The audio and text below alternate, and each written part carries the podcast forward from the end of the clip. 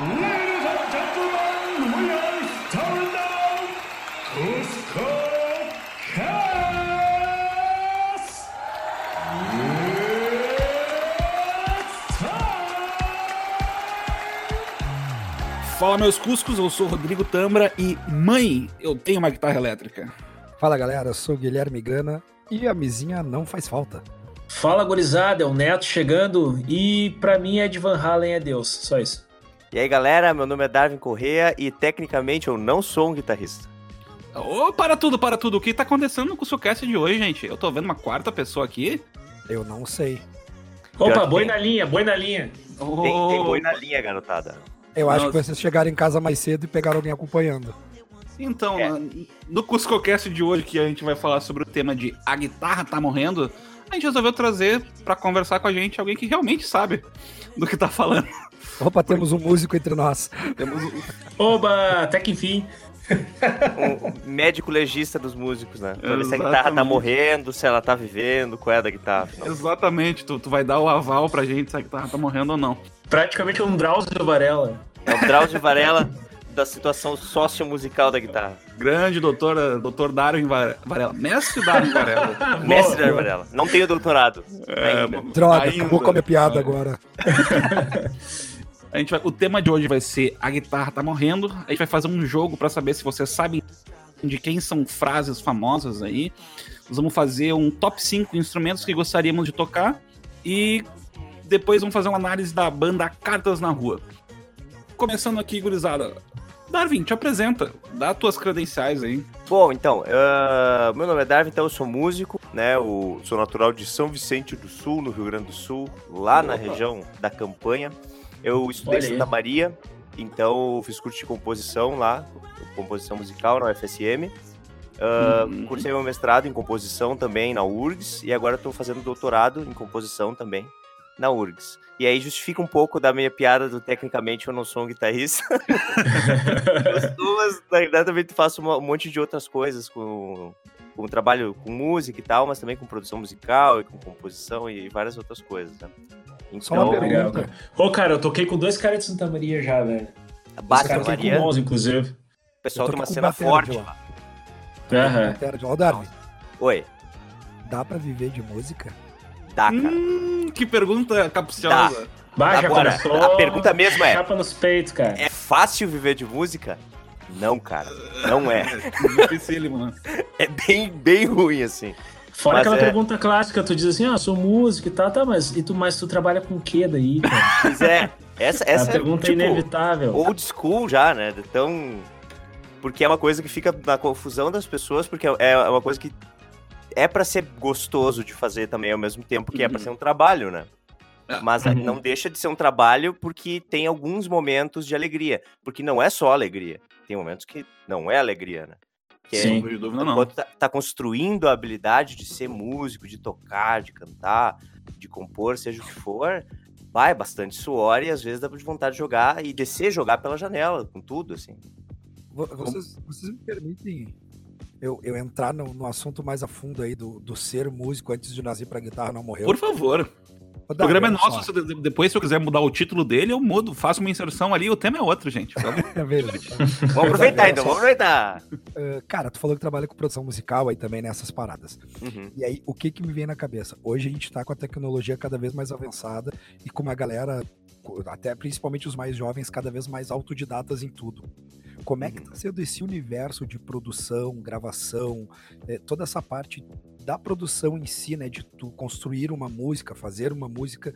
ah, esse universo pago, vamos dizer assim, né? De ser contratado para isso, nesse mundo onde cada vez mais a galera tá autossuficiente para fazer esse tipo de trabalho até aquele negocinho, ah, se é pra eu gravar com um cara ali no home studio, eu faço em casa. Só vou gravar mesmo, pagar quando eu for gravar no Soma. Tem muita essa cultura hoje, tu ouve muito por aí. Como é que tá sendo trabalhar com isso dentro dessa cultura que tá se formando agora? É, na- no sentido do home studio mesmo, de, de, de produção musical, assim, de fazer canção, de fazer álbum, de fazer CD, assim, eu acho que continua como meio como sempre foi, porque isso que a gente tem hoje, a facilidade de conseguir uma interface de áudio, de gravar e fazer tudo no computador que tiver. É a mesma coisa comprar aqueles ah, quatro canais de fita, né? Que tu fazia uma demozinha, uma coisa assim. dá para chegar num, num, nível de qualidade razoável com, com uma interface barata, com uma DAW barata, com todos os recursos técnicos baratos? Dá, mas não adianta. Uh, certos equipamentos existem para gerar resultados que, que não tem como alcançar sem a experiência de, de como usar os equipamentos, ou sem os próprios equipamentos, sem o contexto, sem uma sala que soa bem. Isso é uma coisa que fica muito para trás, né? Uh, aqui no Brasil, acho que mais ainda, assim, agora tá melhorando muito. Tem, por exemplo, um cara que é, tipo, uh, tipo alto nível da produção musical no Brasil, que é o Paulo Enhaia. Uhum. Uh, ele tá fazendo vários muito vídeos bom. no YouTube e tá, tipo, literalmente salvando a vida de um monte de gente na produção musical, porque ele sempre trata de colocar num patamar do que, que é mais importante para a produção e do que, que é menos importante. E essa coisa. E o cara tem cancha, né? Demais, imagina toda aquela música dos anos 2000 que a gente cresceu ouvindo ali, do rock brasileiro, o último suspiro ali, com Detonautas, com Charlie Brown Jr., uhum. CPM, ele produziu quase tudo aquilo. Tudo ele. Uhum. Pessoal né? Então é tipo, é alto nível de produção mesmo. Então, é, essa coisa de sobreviver de home studio no Brasil depende muito do contexto onde tu tá, tu tá. Por exemplo, se tu tá em Porto Alegre é mais difícil, porque tem estúdio de verdade, estúdio bom, né? Que as pessoas vão tu preferir. Sim. Tu chuta gravar. uma esquina, tu acha um estúdio em Porto Alegre. Né? Óbvio, e vai preferir é gravar um estúdio um pouquinho maior, com um equipamento um pouco melhor, uma sala um pouco melhor, porque apesar assim, ah, não faz diferença porque vai virar tudo MP3, faz sim, entendeu? Porque que nem o, o Liceu, um outro cara bem icônico na cena brasileira assim do YouTube que ajuda um monte de gente, não adianta tu pegar um, ele fala bem mais escatologicamente do que eu vou dizer, não vamos dizer, então tu pegar uma abóbora podre e, e, sei lá, e passar uma coisa nela, vai continuar sendo uma obra podre, entendeu? Não adianta tu tentar consertar uma coisa na não, pós, sabe? Depois. Então, se tu faz uma coisa de qualidade e depois tu diminui um pouco a qualidade, ainda vai ser uma coisa boa, sabe? Demora Sim. muito até tu perder a, a essência de um produto bem feito em todos os estágios desde o início, né? Então, uhum. é, fica, é, é difícil, como sempre foi, tu começar um, um trabalho de home studio, assim, realmente fazer, porque vai chegar o um momento em que certas coisas vão ser. Não tem como contornar mais. Precisa de uma sala do caralho, precisa do equipamento uhum. do caralho pra poder fazer a música do caralho. Não adianta. Vamos supor que tu captou mal uma guitarra, sabe? E não tem mais a oportunidade de captar de novo a edição só pode ir até uma certa altura do campeonato, né? É, tem milagres Sim. que são factíveis, mas não são muitos, são bem poucos. É, é, cara, é tipo tu querer usar uma roupa bonita, um terno bacana e até uma maquiagem, mas até feio, cara, não adianta. Exato, ah, sei exato. como é, sei como é. Exato. a maquiagem, é, vai aparecer a maquiagem, não vai aparecer a pessoa. Aí tu vê aquela Exato. pessoa tá com, com a, a, maquiagem é muito linda, mas a pessoa. Sim. E é o que te faz parecer igual a todos também, né? Porque ma, mais ou menos todos usam as mesmas maquiagens, vamos dizer assim, né? Exatamente. Então a gente ouve som de autotune, é possível ouvir, tu ouve nas gravações. Ah, essa gravação uhum. tem, tem o Melodyne, no autotune, ela foi afinada e a gente se acostumou a ouvir isso de uma certa forma. Ao parte. ponto de que a gente, quando uhum. a gente uhum. não escuta, a gente estranha, sabe? A gente acha, ah, o cara tá Sim. Mas é. não, o cara tá é, o certo é que todos deveriam ser assim, mas a gente já tá tão acostumado com o som popular aí que a gente pega na rua, que aquilo vira um padrão. E tem que ter, senão tá tudo tá errado. E é. até os mais orgânicos têm esse tipo de produção, pegam sons mais a lá, Thiago York, Ed Sheeran, que é uma coisa mais minimalista, pois todos é. eles têm um, um recurso bem utilizado, né, de tecnologia. Sim, faz parte da, da, de como se faz hoje, né? A gente, querendo ou não, agora está em 2019, já faz bastante tempo que existem vários desses recursos de, de pós-produção, assim, de, de correção de detalhes uhum. de performance, né? Então, Sim. é uma coisa estabelecida. Se faz assim, de hoje para adiante, se faz assim. Tem é, casos aí, de, aí... de, pessoas que, que conseguem se manter fazendo de um jeito que não é mais mainstream, né? Não é o jeito. Sim. Mas são casos hum. que não, não representam assim, a prática comum de hoje em dia da produção musical, né? Uhum. beleza, eu, eu, eu, concordo, eu concordo com tudo, com tudo que vocês falaram, mas a, a situação que eu quero me, me, me apegar mais é o seguinte. Hoje em dia, tu é um produtor com um estúdio foda, com uma sala foda, com tudo foda, teu trabalho é do caralho. Ah, desculpa, falei palavrão pra caramba agora. eu também. Do Carvalho. Foda-se, porra do respeito, cara. Por top aí, tu é um cara que tem a melhor sala, tu tem os melhores equipamentos, tu tem o melhor trabalho, tu é o número um aí do negócio. E tu tem um preço por isso. Então, onde é que eu quero chegar? Hoje em dia, as bandas, o que, que elas optam por fazer? velho, eu não vou gastar uma grana produzindo material, porque ser músico, ter banda no Brasil hoje em dia, principalmente o trabalho autoral, é muito difícil de estourar. Então, primeiro eu vou gravar em casa, ou vou gravar com meu amigo ali que vai cobrar 150 pila para fazer uma música para mim inteira. Vou entrar no senso comum, que na verdade o que acontece? Para quem é leigo, os guris sabem, eu sou polêmico, né? Tô sempre fazendo polêmica. Hum, lá vem, lá vem. É, cara, vai falar de no Fresno, mundo- vai falar de Fresno. Eu chegar- Falando sério, mas pro mundo leigo, né? É que nem quando o cara faz um show, termina o show, tu ali em cima do palco sabe que foi uma porcaria o show, mas tu desce a galera vem, nossa, que baita show. E é mais ou menos isso. Pro mundo leigo, tu grava ali, ficou uma gravação até meia boca, mas a galera acha top, acha demais e tal.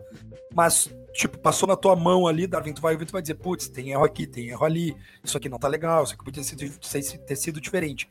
E dentro desse contexto, como é que tá sendo trabalhar com isso hoje, a procura por esse serviço, tendo essa facilidade até mesmo na internet, ensinando tu mexer em programas, equipamentos, onde comprar mais barato, como instalar, como comprar, como é que tá sendo, porque eu acredito que, ah, como eu falei, as bandas que são pequenas, as famosas bandas de garagem que a gente diz, elas não vão tirar 3, 4, 5 pila do bolso para fazer um single, por exemplo.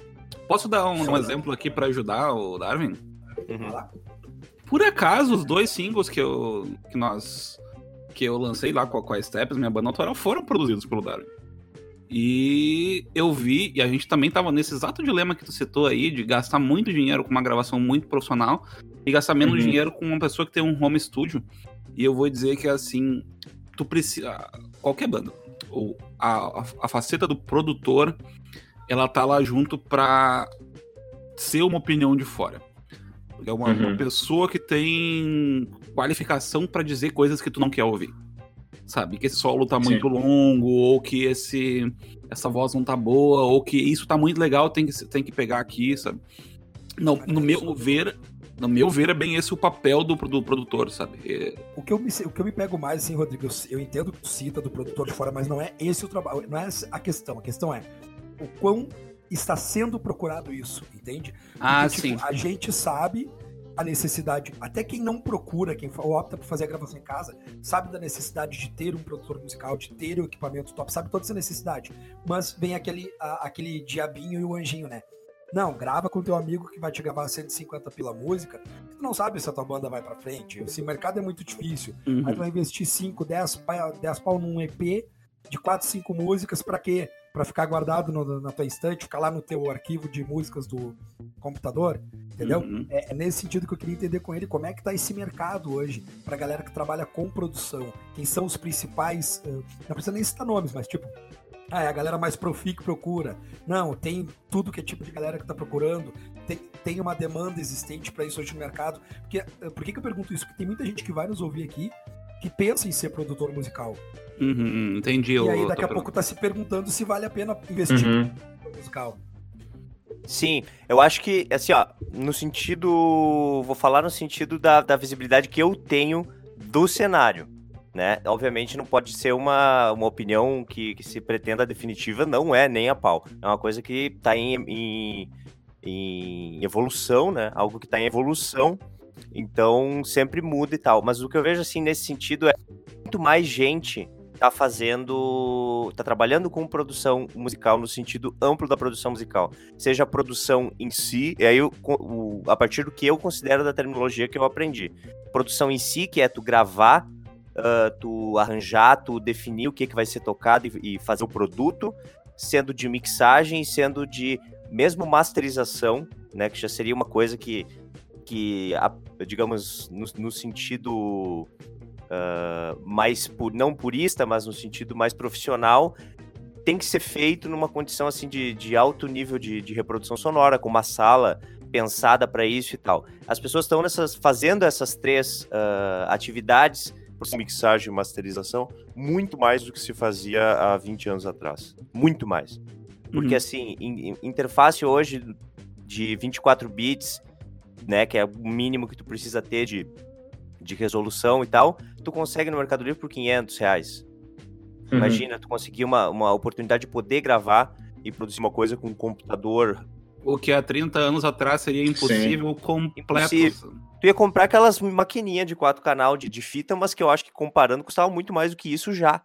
Ia Uhum. custar, sei lá, o que hoje é dois mil reais, talvez. Na proporção, é. Dando- É, eu não sei nada de, dessas coisas de dinheiro especificamente, mas chutando. Então tem muito mais gente fazendo. Mas o que não se perdeu, aí eu não, eu não tenho também como dizer se estão procurando mais ou menos. Eu acho que talvez estejam procurando menos, porque eu vejo muita gente que, que é instrumentista, por exemplo, vou citar até da guitarra, o, o Pliny, por exemplo, que é da Austrália.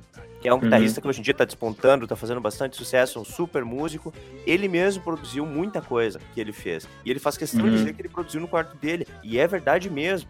Ele produziu no quarto dele. Só que assim, o Pliny especificamente é um super músico. Muito, entendeu? O nível técnico Uhum. dele na guitarra é impressionante. O nível de, de proficiência musical dele, em, em habilidades musicais, de, de percepção, de composição, de todas as habilidades que, que Uhum. possa se ter, é alto. E aí, ele com uma interface razoável, com um computador bonzinho, com a guitarra e uns amplificadores, ou com XFX lá, caríssimo, ele consegue tirar uma- um resultado altíssimo. Mas a tecnologia não faz tu tirar nenhum resultado. Esse que é o. Sim, o- é, o- vai da mão Sim. de quem tá usando, não adianta. então, assim, Sim. as bandas É. vão querer gravar e vão querer fazer, mas assim, eu, eu não tô trabalhando com há muito tempo com produção, não posso dizer isso. Tô trabalhando há alguns anos já. E agora eu tô sentindo que eu tô um pouco menos pior do que eu era, tipo, um ano, dois atrás. Sabe? E, Sim, e, e aí tu vê primeiros o... deve ter sido, meu Deus. Não, é horrível, é horrível. É uma coisa que tu, tu faz e aí tu fez, e aí tá pronto. E aí tu ouve daqui uma semana, tu acha bom. Daqui a duas, tu acha ruim. Daqui a quatro, tu acha bom de novo, sabe? Porque é uma Sim. coisa que tem tanto Não se detalhe. preocupa, a gente sofre com isso todo o CuscoCast. A gente escuta o CuscoCast passado e, meu Sim. Deus, o que, que é isso? É, porque é uma, ah, é, tem tanto detalhe no áudio, se tu for pensar em som como um todo, é um, um fenômeno que tem tanto detalhe a ser percebido, que é tanta coisa que tu pode ficar aprendendo que não é à toa que os produtores, tipo, top do mundo estão aprendendo até hoje, estão sempre estudando, sempre Sim, fazendo, né? sim. Então eu acho Sim. que as bandas talvez estejam pro- procurando menos, porque é uma coisa que é caro, porque a hora de um profissional com uma experiência grande, com uma proficiência grande, é cara, né? A hora do trabalho tem que ser cara também, o cara não Uhum. pode cobrar tão barato, né? Sim, Mas sim. ao mesmo tempo, não, ah, há, há de haver esse reconhecimento, acho, por parte da comunidade musical como um todo, assim, de que tu vai pagar pelo que tu ganha. Não, não necessariamente tu vai gostar Uhum. do resultado de um produtor muito mais experiente, mas ah, há um ganho quando tu trabalha com mais cérebros. Eu sempre faço a brincadeira de que quando a gente tá trabalhando entre quatro pessoas, a gente tem um quad-core, entendeu? Uhum. Mas aí, quanto mais tu vai adicionando pessoas, entendeu? Mais coisa dá pra fazer. Porque chega Uhum. outras visões, ah, o trabalho coletivo fica mais rico, né? Não quer dizer que se Sim. trabalhar com mais pessoas é melhor que trabalhar com menos, mas no sentido da, da- do jeito Diversidade que se de, de opiniões e de ideias e de maneiras de enxergar também. faz, no sentido do que se faz disco, se faz geralmente, tradicionalmente, historicamente, com muitas pessoas. E agora, no sentido profissional de ganhar dinheiro, ah, eu já não sei, assim, se ah, tá melhor ou pior do que era, sabe? Na, eu acho que continua bem difícil. Continua assim, ó, de muita gente. Algumas pessoas vão conseguir ter uma carreira ah, como produtor e, e- e ter uma, uma vida bem razoavelmente confortável. Geralmente vai ter que ser uma Uhum. coisa ah, que também tangencia com outras práticas musicais profissionais Sim. para ganhar dinheiro com isso também, sabe? Continua sendo viver de música, né? No fim das Continua É. sendo viver de música. Eu acho a não ser que seja aqueles casos assim que, por exemplo, pega um Bonadil lá que emplacou Mamonas, emplacou ah, outros artistas, Charlie Brown, CPM, e consegue criar um nome a ponto de ele poder até escolher, de certa forma, aqueles artistas que ele vai produzindo. Sim, sim. Mas esses são os casos dos caras, assim, que, que. Óbvio, em toda a área é assim, né? Vai ter as pessoas muito bem sucedidas. Mas pra nós, tipo, digamos, pra nós, eu, eu me considerando dentro de uma comunidade em que vocês estão também, ah, é, o- é um, o, o topo da curva, né? É o topo da Uhum. curva. Pra todas as pessoas vai ser bem mais. bem menos fácil. Sim. Não que pro Bonadio é fácil. Tornou-se fácil porque ele tava lá do, em São Paulo na hora certa, pintou as coisas, ele Sim. trabalhou pra caralho, fez as coisas e hoje ele tem uma situação diferente, sabe? Sim. Criou um nome, virou uma lenda, aí fica mais. É. Depois que tu já tá naquele status, é muito difícil de sair dele, né, cara? Sim. Uhum. E- e agora que vocês estavam falando de, de, de Bonadio e que essas bandas que ele produziu, Charlie Brown, pega aí, até da, época do emo aí, que ele produziu o Fresno, produziu é, NX0, é o o que eu acho o final aí do solo de guitarra, ou da guitarra como, como parte integrante assim da nossa música, porque vamos dizer, vamos entrar na polêmica que a gente tentou falar aqui hoje. A guitarra morreu, gente. Não, cara, mas assim, a guitarra, a música como um todo, ela sempre teve ciclos, né? Uh, assim como teve, passando em termos de guitarra, nos 60, nos 70, que a guitarra começou a ganhar um protagonismo dentro da música como um todo, uh, uhum. deixando de ser um instrumento harmônico para ser um instrumento melódico, né? Uh, depois, nos anos 80, ela teve, teve uma, a sua ascensão, um pico lá com Van Halen, com Steve Vai, com Satriani, e quando começou aquele, aquele pop dos anos 80, usando muito sintetizador, ela deu uma baixada também. Uhum. Ela foi perdendo um, um, certo protagonismo. Depois veio o grunge e outros estilos que tinham uma guitarra presente, mas ela não era tão protagonista, né? Uh, do, do som que se fazia, enfim, né? E até tem alguns dados interessantes, isso se reflete em todo um mercado, né? Uma cadeia. Uh, teve indo agora 2017, nos Estados Unidos, foi o primeiro ano que o número de vendas de violão superou o número de vendas de guitarra. Olha só. E até. E, e a guitarra teve, teve essa queda, a gente teve aí o, a Fender, a Gibson, que são né, os ícones aí da guitarra em termos de marca, uh, tendo prejuízos, né? A Gibson decretou falência recentemente. Então é um reflexo um pouco do mercado e escolhas erradas de gestão que elas acabaram fazendo, mas uhum. uh, até algum, alguns estudos recentes aí da, da Associação Nacional da Indústria da Música que falam de um crescimento de vendas agora nos últimos anos, muito puxado por uma galera que é autodidata, com o acesso fácil à internet, ao conteúdo. A gente tem professores de guitarra muito bons, né, fazendo conteúdo por Hotmart, YouTube e outras plataformas aí, conteúdo muito fácil, né, e conteúdo de qualidade. Sim. E muito por a galera gospel, né? Uh, o pessoal de igreja, que passou Sim. em igreja e tudo mais, acaba puxando o mercado de uma forma bem considerável, né? Então é, é, algo também que, querendo ou não, impacta um pouco no, no, instrumento como um todo. Não é no mainstream como a gente conhece, mas querendo ou não, o gospel tem o seu mainstream, né? Quase que um universo para, paralelo, assim, em termos de sonoridade. Tipo, a gente sempre bate, martela um pouco essa questão do Spotify aqui no, no, no podcast. Mas eu vou dizer que essa facilidade que a gente tem de, de, escutar música e essa geração nova que não consegue mais escutar uma música de mais do que três ou quatro minutos influencia também, cara, porque o, o que antes tu poderia fazer um, tranquilamente um solo de guitarra de um minuto e meio não acontece mais. Tipo, uhum. se, tu não, se tu não começar uma música hoje nos primeiros 10 segundos dela dando o motif e entrando na, na canção, ela não vai ser tocada no Spotify. Tu tem que Sim. pegar o cara ali no comecinho dela, senão ele dá o skip. Tem que mostrar que veio. Quer queira, quer não, tu, se tu vai diminuir o tempo total da canção e vai tentar tornar ela mais atrativa, alguma coisa tu vai ter que cortar. Uhum. E dependendo do estilo musical, o que tá sendo cortado acaba sendo aquele. O que antes era um solo virtuosíssimo de guitarra, né? Sim, dificilmente a gente vai ter um novo Bohemian Rhapsody. É, exatamente. então, uh, os guris sabem como é difícil pra mim ficar quieto tanto tempo, mas vamos lá. Aqui, ó, eu vou te dar um, é, tá, parabéns, cara. Tá só pela polêmica ali. Não, cara, não é questão da polêmica, mas uma coisa assim, é, eu não vou, eu acho que nunca vai existir tipo a guitarra morreu, a bateria morreu, o baixo morreu. O que, que eu acho que existe, tá? Existe épocas de protagonismo. Uhum. O que, que eu quero dizer? É, os ciclos, né? A gente teve, sei lá, anos 60, 70, 80, enfim, lá para antigamente, onde a gente teve um disco muito forte, tá? Tinha muitos sintetizadores, aqueles que era cheio de botão, tá ligado? O acho que vai Depois do meu top 5 eu vou, eu vou citar alguns. 300 mil efeitos. Cara, uh, e tu teve uma vibe muito forte naquela época disso. Aí depois a gente teve ali no 90, que começou a vir aquela galera do, do grunge ali e tal, que daí, putz, o, o batera, baixo, guitarra era o, o essencial para fazer qualquer tipo de música. Uhum. E aí, conforme foi mutando ali no início dos anos 2000, entrou o tal do Furacão 2000, com, que foi onde iniciou toda a era do funk. Jesus amado! Pra te ver. Que tinha lá não o... sei se não começou antes com o Claudinho Bochecha, cara. Sempre com polêmica. É o, o, o Furacão do... 2000 é o Cataclisma. É o Furacão do É, foi tipo a gota assim, d'água. É, é foi, foi, a gota que faltava para transbordar o copo, vamos dizer assim. E aí, cara, e aí, e aí tu começou a entrar numa era onde, eu não sei, uh, o, o, a sensação que eu tenho é que de lá para cá, conforme foi passando o tempo, cada vez uh, mais foi se dando menos importância pra guitarra dentro da música, foram se diminuindo solos. Aí aquela guitarra que era cheia de efeito, distorção. Cara, tira um pouquinho do teu drive. Mais um pouquinho. Não, não, mais um pouquinho. Fala isso pro guitarrista, ele começa a se coçar. Ah, não! Mas Meu é, Tony! E, aí- e aí, pegar, cara, assim, ó, eh, grandes artistas, tá? Eh, por exemplo, assim, ó, que são hoje, tipo, cara, é, é mainstream total. Bruno Mars, Ed Sheeran, Shawn Mendes.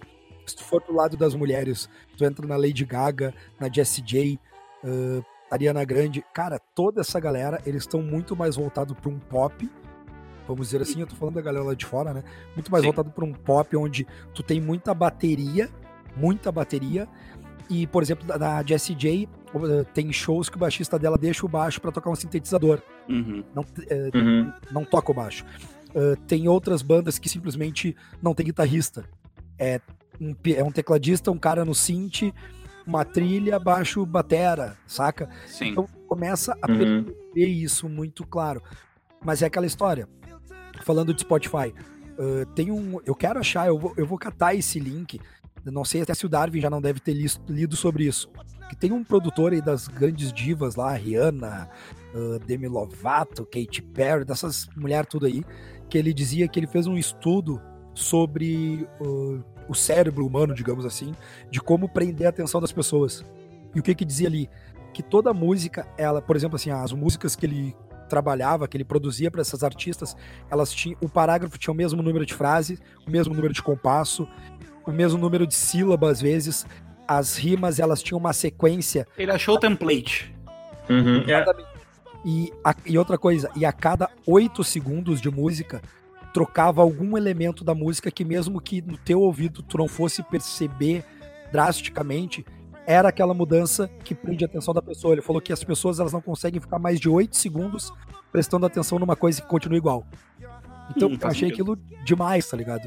E eu acho que vai um pouco de encontro a isso aí que você, que você tá falando agora. Tipo, eh, músicas que tem aqueles solos, tipo Sweet Child O' Mine, tá ligado? Que tem um solo clássico da entrada ali, que não é um solinho curto, É, o, o riff de entrada. né?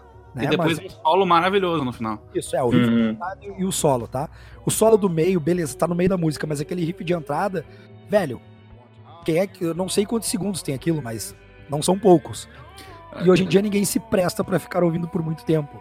É, é isso mas eu acho que é mais ou menos isso aí. Não sei, eu não diria que estaria morrendo, mas que perdeu o protagonismo há alguns anos. É, virou um nicho, né? E, e ao mesmo tempo como ao mesmo tempo como alguns guitarristas usaram os recursos da guitarra à exaustão em termos de escalas e tempo de solo, enfim, a guitarra, a música quase que servindo a guitarra e não o contrário. Uhum. né? Ah, esse, esse lance da fórmula é um pouco polêmico, porque talvez quem é envolvido com música já tenha percebido isso, mas não deve passar muito tempo para as pessoas que não entendem nada de música perceberem isso quase que de uma forma inconsciente, né? Uhum. e começar a saturar aquele formato. Então, aí que a gente vê que o ciclo ele tem o ápice e depois já começa a curva de, de, de- a curva decrescente, né? Ah, então é eu não, não sei até que, até que ponto esses formatos meio padrão que funcionam mesmo, e é comprovado, né? Dado o sucesso que eles fazem, em quanto tempo eles duram, né? E o que, que determina isso também, né? E aí eu vou, eu, eu vou entrar, tipo, tem, tem essa ideia de que, pelo menos nos anos 2000 ali, o solo de guitarra nas músicas pop, que ele existia, ele começou a ser substituído. É, aquele trecho que a gente usava o solo para ter uma mudança na, na canção, que é, vamos parar de, de, de cantar aqui e colocar uma coisa pra, pra dar uma respirada, ele Uhum. desapareceu e ele acabou virando o que hoje é o rap. Vocês não lembram do, do Akon em todas as músicas que existiram nos anos 2000? Uhum. O Akon, ele era um, um- um artista que ele praticamente não tinha canções dele. Ele só participava em todas as músicas pop dos anos 2000, fazendo uma contribuição de um rap. É verdade. Uhum. Isso A continua, na real. Sim, isso, é, isso com certeza continua. Uhum. O que, que tu acha, Darwin, sobre a. Sobre a essa- A evolução da, da guitarra sair do mainstream. Isso. É, eu acho que, que todo, tudo que vocês falaram até agora é, é parte componente do que, que tá acontecendo assim com, com a guitarra como instrumento, né? A guitarra não é um instrumento, ela é um instrumento do século XX, né? A guitarra Uhum. elétrica. Então ela Uhum. passa a existir no século XX, depois da bateria. Ah, e aí eu não vou saber dizer o certo contrabaixo elétrico, quando é que vem o baixo, como a gente conhece e tal. Mas é ali, então a gente vai, vai entre as guerras ali, entre 30, 40, 50, aí 50 a gente tem guitarra elétrica como a gente conhece hoje. Então Uhum. não é muito tempo, se a gente for ver. É tipo, Uhum. valendo mesmo, são 70 anos, assim, de muita gente usando guitarra. Sim, E- a- e- ao contrário de bateria e, vamos supor, piano, que são instrumentos aí que estão há muito mais tempo. É, percussão, bom, Uhum. percussão vai ficar difícil a gente dizer desde quando, né? E o Uhum. piano, tipo, piano como a gente conhece hoje, bem do finzinho do século XVIII ali, a gente já tem piano, né? Então, tipo, Uhum. vai 250 anos por aí, uma coisa assim. Uhum. É bastante tempo. E, e, esse- e a guitarra, ela querendo ou não, se fundou junto dos estilos que são comuns nos Estados Unidos. E aí Uhum. o, o rock, o blues, o jazz, o country, todos esses estilos, né, que são a música dos Estados Unidos, a música popular dos Estados Unidos. No Uhum. momento que esses estilos se espraiam para o mundo e aí eles começam a, a- a perder popularidade de mainstream, né? Sempre pensando que a popularidade no, no mainstream, eles, ela começa a baixar desses estilos, a, a popularidade da guitarra, de certa forma, se mantém assim é questionável. Ela Uhum. fica meio que flutuante, ela já não é uma coisa estabelecida no, como um, um instrumento assim que a gente tem que ter. Ah, não, isso tem que ter um solo de guitarra, tem que ter uma, uma linha de guitarra de, de certa forma, né? E ela fica mais atrelada aos estilos ao qual ela pertencia. Então não é só que a guitarra ainda não tenha se independizado, como som, a guitarra elétrica com distorção ou guitarra elétrica sem distorção, não tenha se independizado como como som em si, é que ela se, é, como qualquer instrumento, ele fica dependente dos estilos no qual ele é utilizado. Claro. Então, a guitarra também é um instrumento que, que hoje já rompeu essa barreira da, da música de concerto e é utilizado por compositores, então, de, de música clássica contemporânea, digamos assim. O clássico é um, é um termo problemático, mas todo mundo entende que é música que não se exige que seja 100% popular. É uma música que é Uhum. feita Erudito, talvez o termo. é, erudito também é um termo que também pode ser limitado, mas é que é- é- ela é feita assim, não tão vinculada a um entorno social específico assim de consumo. Lá na academia, Uhum. assim, É, coisa- na academia ela funciona bem porque não Sim. tem a, a coisa do consumo. Se ela não vender, não tem problema nenhum, porque é uma música que foi feita no, no sentido de uma expressão, de uma exploração específica que estava em voga para um, um grupo bem reduzido, às vezes, de pessoas. Às vezes não é tão Uhum. reduzido, às vezes é mais. Às vezes é um compositor específico que fica numa busca, numa pesquisa por anos e desenvolve uma- um estilo, uma linguagem dele particular. Então a guitarra conseguiu romper a- até essa barreira da música de concerto, que é uma barreira assim fechada, difícil de. Não é qualquer instrumento que passa a, a acessar essa esse digamos lugar de produção musical que é mais assim carrancudo e tradicional por ser o dito, né? Sim. Mas até Uhum. essa barreira a guitarra rompe. E eu acho assim, então, ela não tá mais no mainstream hoje, mas não é como se a guitarra parou de evoluir. Ela, continua só evoluindo. não. Ela só perdeu aquele, protagonismo que a gente tinha um prazo. É. Foi lindo Uhum. enquanto durou, entendeu? Ah, na realidade, se a gente for pensar no sentido do petróleo, comparando com o petróleo, o Hum. petróleo começou a acabar nos anos 70. Sim, faz sentido. Ele Uhum. começou a acabar quando a gente começou a usar, né? Óbvio. Tá, mas ele Sim. chegou no peak, que eles chamam peak oil, né? Nos anos 70. E a Sim. guitarra nos anos 80. Depois do Van Halen, fudeu. É. Acho que Sabe, o último sopro de guitarrista foi o Slash. É, o. Slash foi um cataclisma também. E- Então, esses virtuosos, assim, dos anos 80 e 90. Tom Morello, talvez. Ah, Então tu, então, tu, então tu diria que, que, por exemplo, na Europa, a partir de 2030 tá proibido o carro a combustão. Então seria mais ou menos assim, a partir de 2040 não tem mais música com guitarra. Não, é, parece que é isso, mas não é isso. Nada é tão simples como parece. Nada Não, tô tão simples zoando, como tô parece. zoando. Não, mas eu entendo, eu entendo a lógica, só que assim, o que acontece é que a guitarra, ela tá mudando, e agora eu vejo que a guitarra tá criando um- um- um estilo que, assim, eu vejo muito mais música instrumental com guitarra. Sim. A nossa Uhum. trilha sonora aqui, que é o Wolfpack, que tá tocando aí, maravilhosa no fundo, ela é uma música quase toda. É baseada, claro, é um funk, né? Ela é baseada em, em, em ritmos bem fortes, mas ela tem a- a- uma guitarra rítmica aí, cara, que é protagonista. Sim. É, Mais do que então. os riffs, o ritmo da, da guitarra é o protagonista dessa canção. E é uma banda que vai tocar no Madison Square Garden aqui em, em outubro, fazer um, um show assim pra hum, Uhum. centenas, milhares de pessoas. Tipo, a gente não pode dizer que a guitarra tá morrendo, a gente pode dizer que ela tá perdendo protagonismo, o que é bom, Sim. porque aí a gente explora outras coisas, né? Não, eu ia só complementar que assim, não só que é mais música instrumental, acho que até retificar, uh, mais música instrumental do que a gente tem toda a história do jazz, por exemplo, da música instrumental improvisada, uh, chega a ser redundante, né? Mas Uhum. mais música instrumental, talvez nesse sentido que tu disse, Rodrigo, de que é uma música composta, então, com elementos musicais comuns do idioma da guitarra, das Uhum. coisas que se faz na guitarra. Uhum. Então, isso mostra, isso mostra que na realidade a guitarra rompeu várias barreiras e se tá num processo de emancipação como instrumento que tem a sua própria literatura, que tem a sua própria ah, forma de, de, de ser, né? Em vários estilos diferentes. Vários estilos. Uhum. Gurizada, vamos fazer um joguinho aqui pra descontrair antes de entrar no nosso top 5 de instrumentos? Bora. Vamos. Bora? Bora.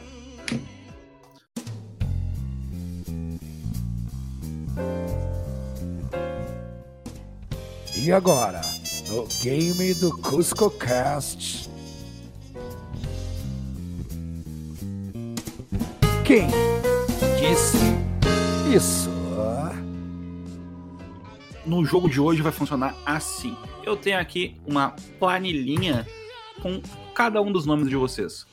Eu vou falar uma frase que é uma frase dita por alguma personalidade aí famosa e cada um de vocês vai ter que me dizer de quem vocês acham que é essa frase. Vão ser seis perguntas.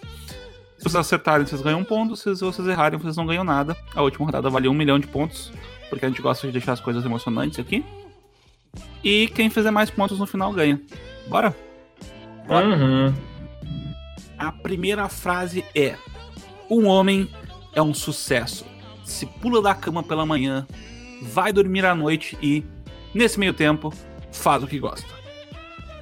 Essa frase é de A. Bob Dylan, B. Chorão ou C. Luan Santana. Darwin, É do Luan Santana. é do Luan Santana. é, você está certo disso? Eu acho que sim, cara. O Bob Dylan não ia falar uma coisa dessas. Eu não sei também. É, você quer ajuda dos universitários? É dos doutores? Não, eu vou me autoajudar então. Guilherme, de quem tu acha que é? Auto, autoajuda, boa. Autoajuda.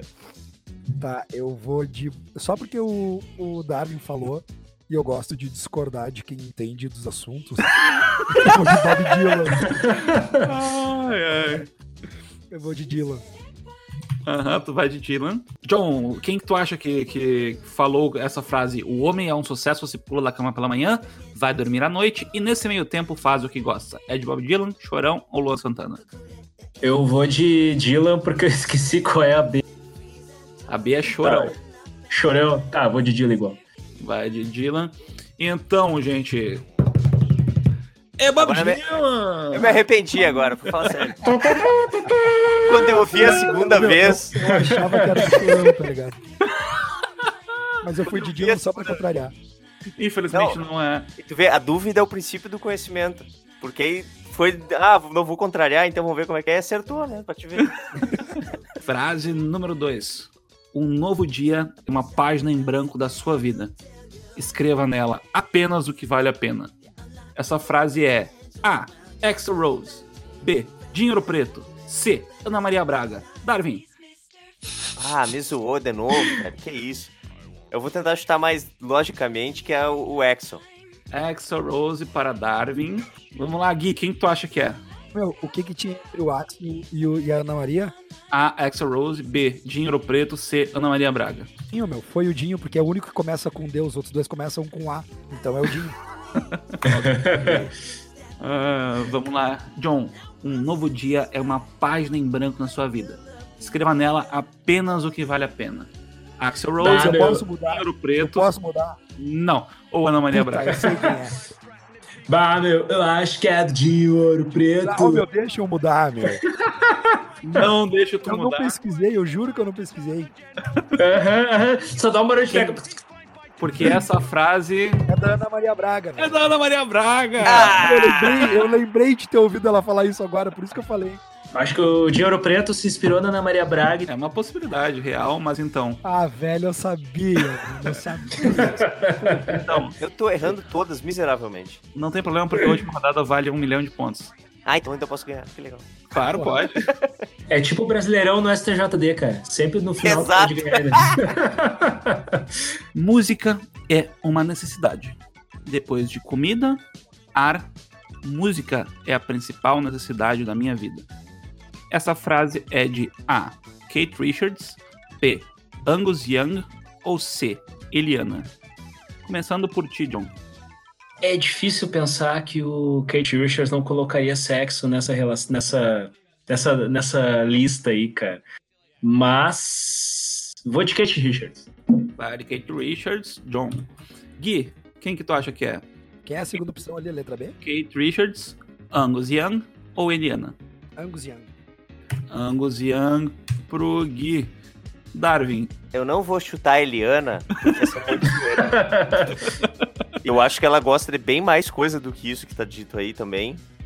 O Kate Sim, Richards eu tenho uma dúvida. De táxi, assim, por exemplo. É, mas eu vou chutar o Kate Richards também. Essa era a Angélica, cara. É, eu ia dizer que Caneladinha. É tudo loura, é tudo loura.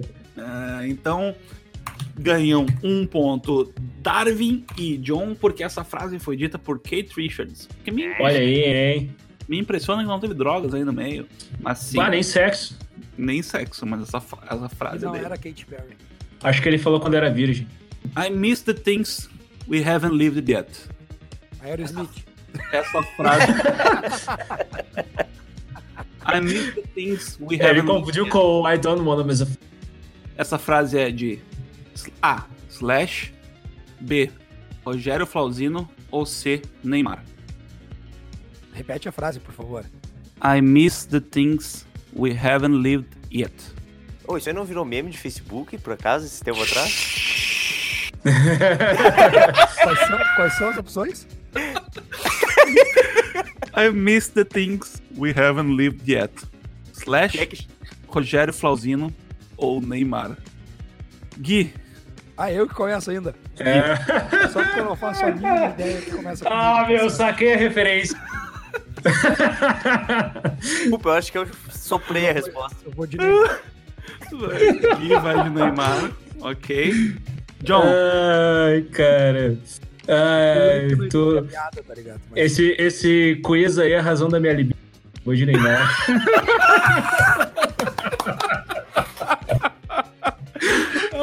Neymar, cara. Eu que soprei a resposta pra todo mundo, vou de Neymar também. Eu só chutei o Neymar porque eu tava sentindo muita piada lá. essa frase foi mandada por Neymar naqueles, naqueles, aqueles WhatsApps vazados em que É. ele dizia saudades do que a gente ainda não viveu. Pra aquela, aquela menina que ficou na polêmica, mas eu tinha que falar inglês pra pelo menos dar uma. Tá despistada, né? Eu tava tentando lembrar das aulas de inglês do past participle. Eu não sei se eu fiz a tradução correta, mas foi o mais próximo que eu Não, mas é, acho que é isso aí, cara. Acho que é isso aí. Eu, eu entendi. o, o nosso ouvinte aí, Maurício, grande professor de inglês, corrija o nosso amigo se ele estiver errado. Aham. Ele Por com favor. certeza vai dar uma alfinetada. Mas acho que é isso aí, cara. Acho que é isso aí, isso aí. Então, cada um, de, cada um de vocês fez um ponto nessa.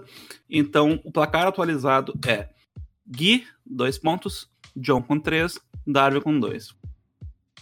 Eu comecei a tocar guitarra porque Jimi Hendrix era o meu herói. Então, as minhas raízes são realmente baseadas no Jimi Hendrix e no estilo dele de tocar. Essa frase é de Chimbinha. A. Chimbinha. Realmente estava nas minhas opções. B. Joey Satriani. Ou C. Kiko Loureiro. Não começa por mim. Gui. Porra, qual é a parte que não começa por mim, cara? Eu ia começar com o Darwin, mas como tu, tu pediu aí, nós Ah, vamos. eu vou de chimbinha, velho. Agora que eu não é visto, não é lembrado. Bora, chimbinha?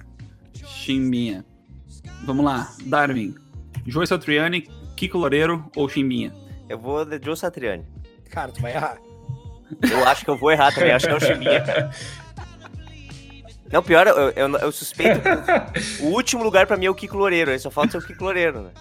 Então, conhecendo a, o meu, a minha criatividade na hora de formar esses desafios, Chimbinha é uma opção muito verdadeira. É provável. Vamos lá, John. Eu acredito que foi a carequinha mais brilhante da guitarra, Joyce Satriani. Eu vou ter que dar um ponto para Darwin e um ponto para John, porque foi Joey Satriani. Azar! Quase, hein, Guilherme? Quase, quase. Placar atualizado. Gui, 2 pontos. John, 4. Darwin, 3. Como de costume, a última rodada vale 1 milhão de pontos. Deixe que a alma tenha a mesma idade que a idade do céu. Repetindo. Deixe que a alma tenha a mesma idade que a idade do céu. Essa frase foi dita por A. Kurt Cobain.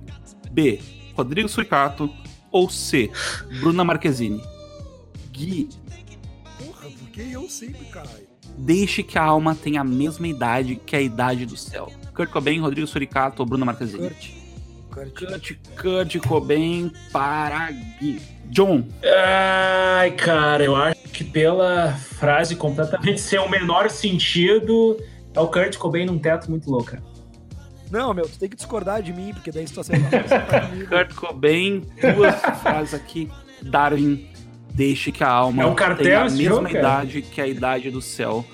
Kurt Cobain, Rodrigo Suricato ou Bruna Marquezine. Eu vou dar um chute muito selvagem, que é Bruna Marquezine. Uma resposta pro Neymar, né? Também.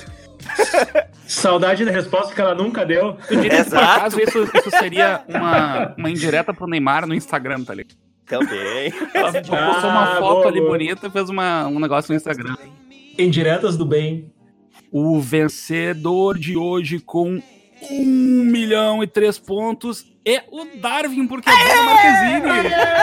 Ah, tu tá de sacanagem. Não estou de sacanagem, essa frase está no Instagram dela e completa. Ela é assim, calma, tudo está em calma, deixe que o, be que o beijo dure, deixe que o tempo cure, É deixe que a alma tenha a mesma idade que a idade do céu.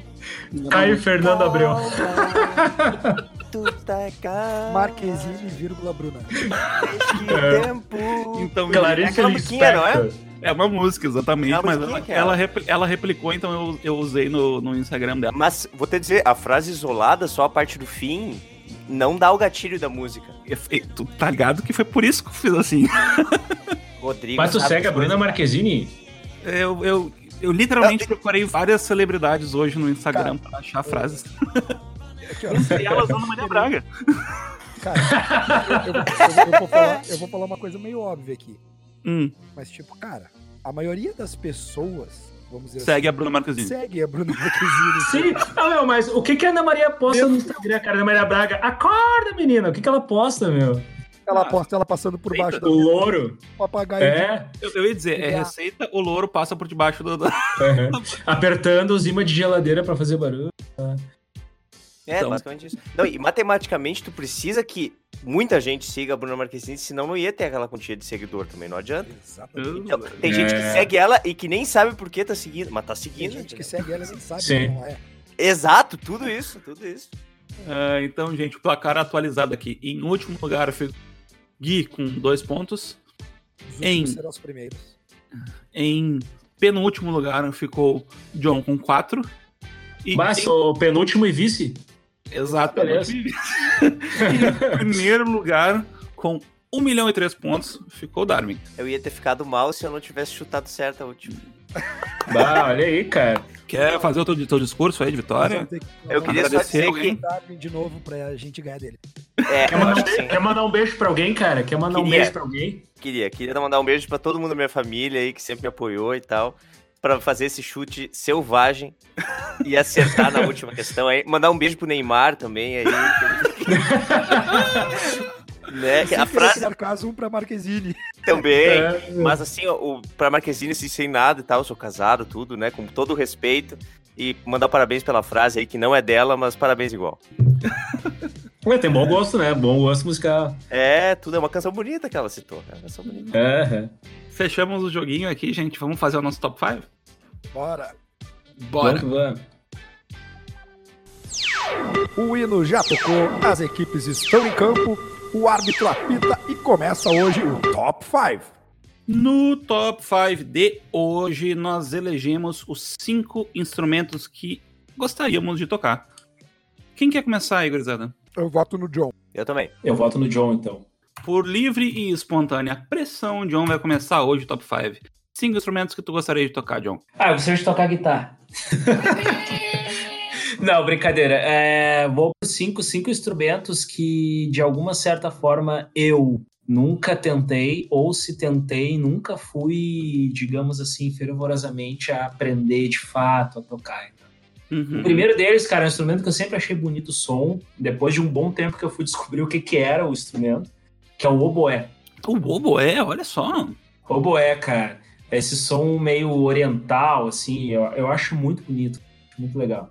Só que, pelo que eu entendi já, é um instrumento bem complexo. Ele é bem complexo. Eu acabei de pesquisar aqui no Google pela imagem e só de olhar para o instrumento sabe que ele é complexo. Não, ele, vou- ele é meio, agora ele é eu meio vou- cônico, assim. Ele parece um Seguindo meu- saxofone on crack. Fala Olha, aí. É. Seguindo o meu potencial de Drauzio Varela, então, da, da situação aqui, eu Por vou dar um, nos diga o que, a função do oboé. Não. um diagnóstico diferencial. Eu fiz aula de oboé já. É mesmo? Olha só! É, e aí E aí tem uma coisa que tu não pode falar, que é meio que coisa proibida, de tu dizer sobre os instrumentos que, como o oboé, são instrumentos de paleta dupla. O, o vocal do oboé é duas, é uma palhetinha, na real, que é dois pedacinhos de bambuzinho, um contra o Uhum. outro, tu põe na boca e é isso que vibra e faz o instrumento emitir o som que ele emite. Tipo Sim. saxofone. É, e aí o saxofone é, É, só que a paleta é diferente, né? É. É, o saxofone é uma paleta só, é um, peda um pedacinho de bambu. Uhum. Clarineta também é uma é paleta simples, né? A paleta dupla Uhum. é dois um contra o outro, sabe? E elas são atadas juntinha. E, e, geralmente paleta simples o pessoal não constrói tanto as próprias paletas. No oboé é comum o pessoal comprar o bambuzinho e tal e fazer as próprias paletas. Assim. Olha. Tem uma Uhum. parada muito louca. E o fagote é assim também, que é, é um que é um cano muito maior assim e tal, que para, e tem o bocal dele parece uma bomba de chimarrão. É. Esses instrumentos, o pessoal sempre olha, ah, Deus o livre, isso aí é o inferno de tocar. Na real, pra te começar no instrumento é muito rápido. Mas pra te tirar um som bom, que fique legal, Sim. demora um certo tempo. Mas o início do instrumento é muito rápido. É um instrumento que te deixa assim, depois que tu pega o jeito inicial do vocal, a evolução é muito rápida, porque ele é, é todo chaveado, né? Ele é, é todo chaveado, não é que nem, por exemplo, instrumento de afinação natural, tipo violino, que é um pouco mais difícil de tu emitir as notas, sabe? Uhum. É. Então, dando esse eh, diagnóstico diferencial, não é tão simples, não é tão simples assim, não é tão difícil na real, não é tão difícil tocar o bué. Ele parece difícil justamente por como, como todo instrumento soube que tu tem uma palheta, independente do formato, que é tu conseguir sustentar uma nota legal, assim, sabe? Conseguir de- deixar ela estável, firme, sem oscilar, sem parecer que tu tá se peidando. É, isso é difícil. Isso é difícil, de- isso demora um tempinho, mas uma vez ganho, começa a ficar difícil de tu tirar um som com um timbre assim, ah, Sim. legal, que pareça o bué, que não pareça um pato meio doentinho, assim, sabe? É, exato, cara. Fazendo uma observação rápida, nesses instrumentos que são fáceis de tu conseguir tocar e difícil de tu tirar um som decente, eu vou citar um instrumento que todos aqui, não como top 5, só agregando aqui a discussão, que é a flauta doce, cara. A Exato. Sim. flauta doce que todos Sim. nós tocamos aí nas nossas aulas de música ali, porque ela é um instrumento Hum, incrível. Ela é tocada por um- uma criança de 5 anos, que é o que a gente tá acostumado a escutar. Ela é um apito infernal do capeta. Ela é feita pra te deixar puto. Ela é chata pra carvalho, mas é super bom pra treinar solfejo, cara. Mas, cara, uma pessoa que domina ela, fazendo, tocando ela no- com, com o sopro da maneira que ela deve ser tocada, e aí eu cito Aham. a Celta, por exemplo, cara, é um negócio lindo. Aham. Só que não é fácil. O meu quarto lugar, eu sei que o Rodrigo tem uma noção já, que a gente já até conversou, que é a- o acordeon, ou a sanfona, gaita, Sim. também como é conhecido no Rio Grande do Sul. Eu acho que, é- é- cara, ele é um instrumento versátil em vários estilos, até no tango tem, É. mas é, e, e parece pelo menos muito complexo tu coordenar os baixos com as notas ali naquele formato de teclado vertical. Uhum. É bucha, cara. É bucha. É bucha. Eu já esbocei tocar numa gaita e é punk. Como tecladista e pianista, eu vou dizer que a dificuldade não é tanto a coordenação entre baixos e teclado. Isso é que nem tu tocar um piano com duas mãos. Com o tempo tu se acostuma. A principal coordenação que tu tem que ter é no abrir e fechar do fole. Que, cara, é. É, também. Também. É, no, no caso, tu fazer quase três coisas ao mesmo tempo, assim. É, é o, é o, o fole é o sopro, no fim das contas. Então tu, tu tem que Vamos supor que tu quer fazer aquela típica baixaria de, de fandango. Tu tem que fazer aquela gingada que tu tá quase tocando um pandeiro na tua mão, enquanto uhum. tu tá uhum. tocando outros, outros um instrumento em cada mão, né? O baixaria numa Sim. mão e a tecla na outra. É complicadíssimo. É vontade de escutar agora um fandango. Ah, e é, é bonito, bom, cara. É, e é bonito. Nossa. Sim, eu me criei ouvindo música tradicionalista. Nossa, e a gaita sempre presente em praticamente todos os, os sons que tu for ouvir de, de música tradicionalista gaúcha, principalmente, né? Mas, uhum. cara, outros estilos. Pega forró, pega dominguinhos, pega toda essa galera dos sons nordestinos também. A sanfona, como eles chamam, né? Super presente. Eu, esses, esses dias, cara, naquele, naquele limbo do YouTube, eu vi Dominguinhos e Yamando Costa, cara. Tocando ah. juntos canções do, dos, das duas ideias, né? Canções tradicionalistas Sim. gaúchas e canções, canções tradicionalistas do repertório do Dominguinhos. E, cara, é uma coisa assim. É, é, tão bonito de se ver que a gente agradece por isso ter acontecido. É, cara, o Yamandu é um caso muito bizarro no, no, bom sentido, porque ele é um cara que, além daquela técnica toda que ele tem no violão de sete cordas, ele tem uma fluência em estilos dos mais variados do mundo, assim, cara. Uhum. É muito legal. Ah, música colombiana, Peru, principalmente América do Sul, né? Ele domina muito, assim, muito legal. Uhum. Meu terceiro lugar vai para um instrumento que está muito presente no blues, principalmente americano, e em algumas coisas do rock até, mais com essa influência folk e tal, que é a gaita de boca. Que é um instrumento uhum. que é aparentemente simples, né? Tem cada uma uma afinação e tal, tem umas afinações diferentes. Foi um instrumento que é um instrumento que eu ainda não, eu não posso morrer sem aprender a tocar. A, a situação da gaita de boca, pelo menos na minha opinião, é que ela é muito fácil de tu tocar da maneira simples. Que é simplesmente tu abrir tua boca e tu soprar e puxar o ar dela. Tipo, é muito fácil de tocar qualquer coisa, né? Isso. Agora é. ter coordenação para tocar solo. Agora, em qualquer uma dessas dessas gaitas que a gente compra aí, tu consegue fazer a escala cromática inteira. Só que tu tem que fazer o equivalente na guitarra do bend, que é puxar uma guitarra para puxar uma, uma, uma corda para cima para chegar num tom. Para conseguir Sim. fazer a escala cromática na, na gaita de boca, tu tem que fazer isso. Tu tem que soprar muito forte naquele buraquinho específico dessa maneira para conseguir chegar naquele sustenido. É um negócio complexo pra caramba, cara. E é um. Uhum. Na, na, nossa cabeça parece simples, né? E não é. Sim, toda, toda cidade tem músico de rua e Alegre tem na esquina democrática um cara que em alguns dias da semana ele tá ali botando backing track de blues e ele improvisando com uma gaita de boca. O cara é simplesmente sensacional, cara. E é muito legal o improviso que ele faz, brincando e, bah, é um, é um instrumento que dá um, dá um plus, assim, no som muito legal. Meu segundo lugar, ele é um instrumento que ele é muito confundido com um contrabaixo, que é o violoncelo. Hum. Violoncelo, cara, eu acho até, comparando até com o violino, talvez seja, seja o irmão maior em termos de tamanho. Né? É, eu gosto mais do timbre do violoncelo, assim, sempre achei legal em orquestra, quando tem aquele preenchimento, assim, de, de violoncelo naquelas melodias de contraponto, assim, da, de uma orquestra e tal. Sempre achei muito legal, cara. E é um instrumento, assim, que se eu tivesse a oportunidade de aprender, eu gostaria muito. Assim. E o meu primeiríssimo lugar é um instrumento que eu sempre falo para todo mundo que eu não posso morrer sem aprender a tocar, que é sempre quando eu via Money ou Dire Straits com Your Latest Trick, que é saxofone, cara. Aquele, hum. som, aquele som de sax tenor, aquele drivezinho, assim, cara, é demais, velho.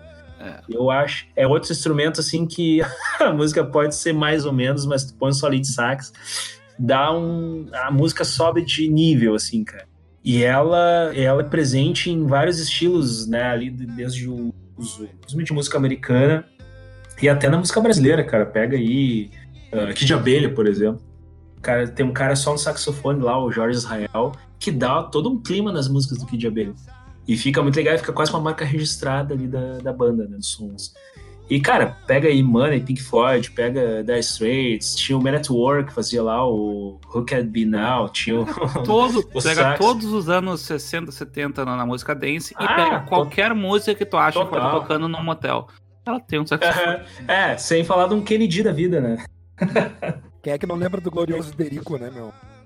Ah, então, porra, sextetos, só fera ali, cara. E, e algumas coisas eu não, eu não conheço exatamente os sons dos caras, mas uh, quando eu tive um tempo estudando música, principalmente para parte de partitura ali, para tra traduzir partitura de sax, e como as afinações são diferentes, tu tem que transpor mais ou menos, né? O, Pois é. O, o Darwin, se eu falar uma merda, me corrija, por favor. Tá tudo certo, né? mas tem, que- tem que fazer as, as pautas, tem que, tem que transpor e tal, para fazer pauta para sax, né? Ah, e, cara, sempre aquilo ali me, me pareceu muito legal, assim, pensar o- a, a música especificamente para um instrumento e tal. Sempre achei muito legal, cara. E, e o sax, e, que nem eu falei, ele dá um clima diferente na música. Ah, e nessa época que eu tava estudando, eu pegava como referência o John Coltrane, ah, Charlie Parker, Hum, ah, esses caras ali como referências assim de, de como utilizar a melodia dentro do sax, como compor, enfim, bah, cara, muito legal, sempre, sempre achei bacana. é, E pra excelente. mim é o meu primeiro lugar. E um excelente primeiro lugar. Ah, Gui, vamos, quer mandar o teu top 5 aí? Vamos, vamos. Bom, ah, a gente sabe que se o Darwin fosse corrigir alguém entre nós três, seria eu. Não necessariamente. Cara, no meu quinto lugar vai um instrumento que eu adoro brincar nele no em ensaio, coisa assim, quando eu tô com a galera, que é a bateria. Uhum. Nossa, Eu sabe tocar bateria. eu já quase coloquei, cara. Se Eu tenho, eu tenho uma vaga noção.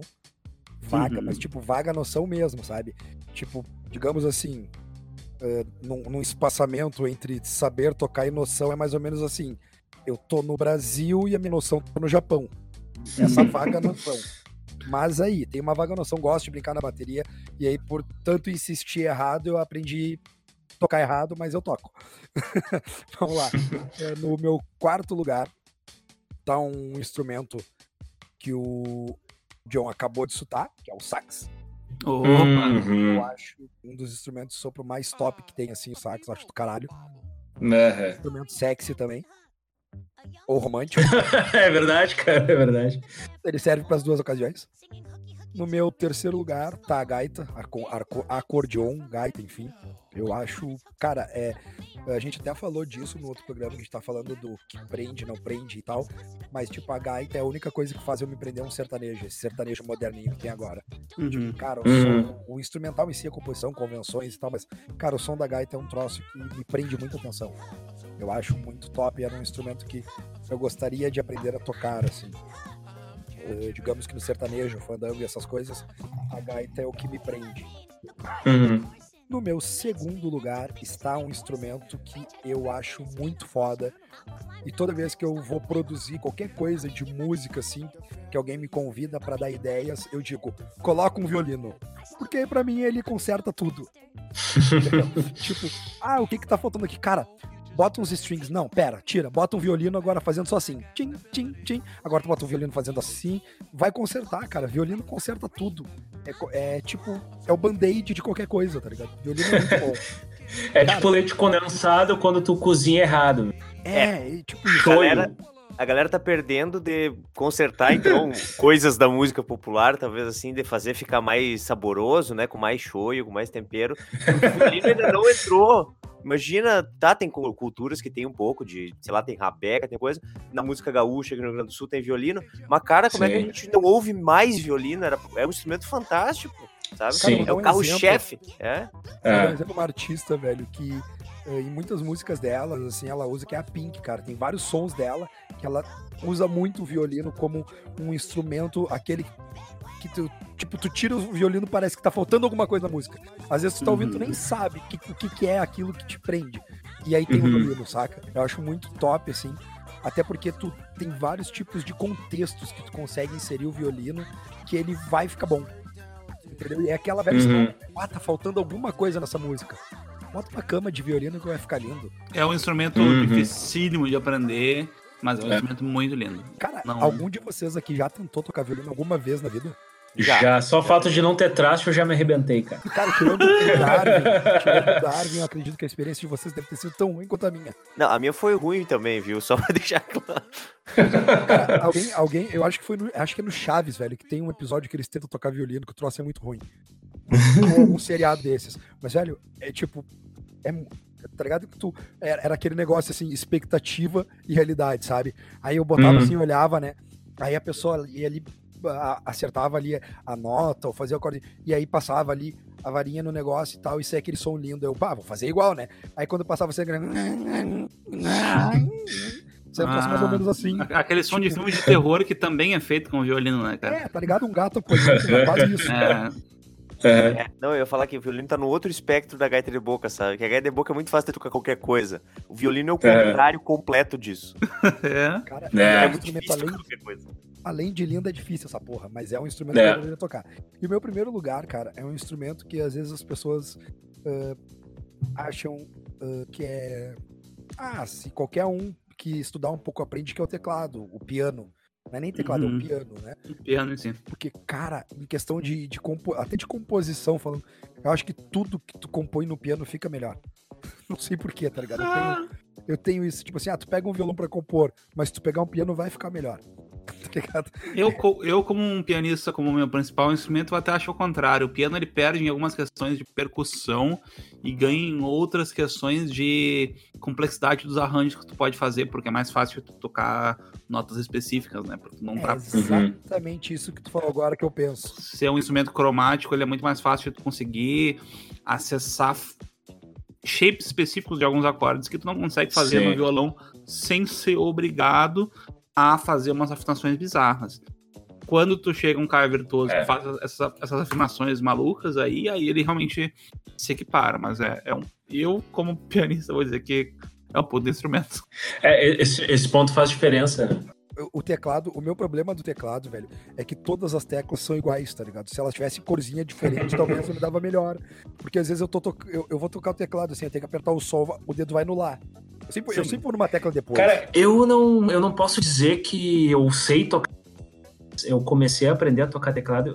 Eu comprei um para aprender porque eu principalmente queria trabalhar a afinação até com voz e eu comecei a transpor o raciocínio do violão para guitarra. Então, ah, formação de acorde, tôn- tônica, terça e quinta, eu começava a montar as posições e aí tá, a coisa fazia algum sentido. E aí depois que eu fui pegar as inversões e baixos e tudo mais, Uhum. para começar a desenvolver uma técnica, mas tem uma boa caminhada pela frente. Mas a maneira de pensar, ela é, ela é- é bem como tu falou, Rodrigo, ela, é- por ser linear, digamos assim, e, e tu ter tom, semitom, tudo muito juntinho Uhum. ali, tu consegue fazer, é muito mais fácil de tu desenvolver até acordes dissonantes, assim, de uma forma mais fácil. E o fato de que tu não precisa tocar só seis notas ao mesmo tempo, né? No- Sim, Então, se tu quiser, tu pode simplesmente bater o teu braço no teclado e fazer um som com isso. E aí?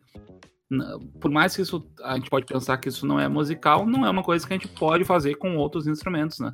Cara, Uhum. e tem pra mim um lance que é o seguinte, me corrija até o Darwin se eu tiver errado, mas, cara, eu tenho uma coisa que pra mim que o teclado, ele, ele fica tão, como é que eu posso dizer, ele, ele fica tão claro pra mim, que é o seguinte, quando tu aprende algum instrumento, ele te permite, um, ele te exige um grau de, de cognição, vamos dizer assim, de inteligência pra música X.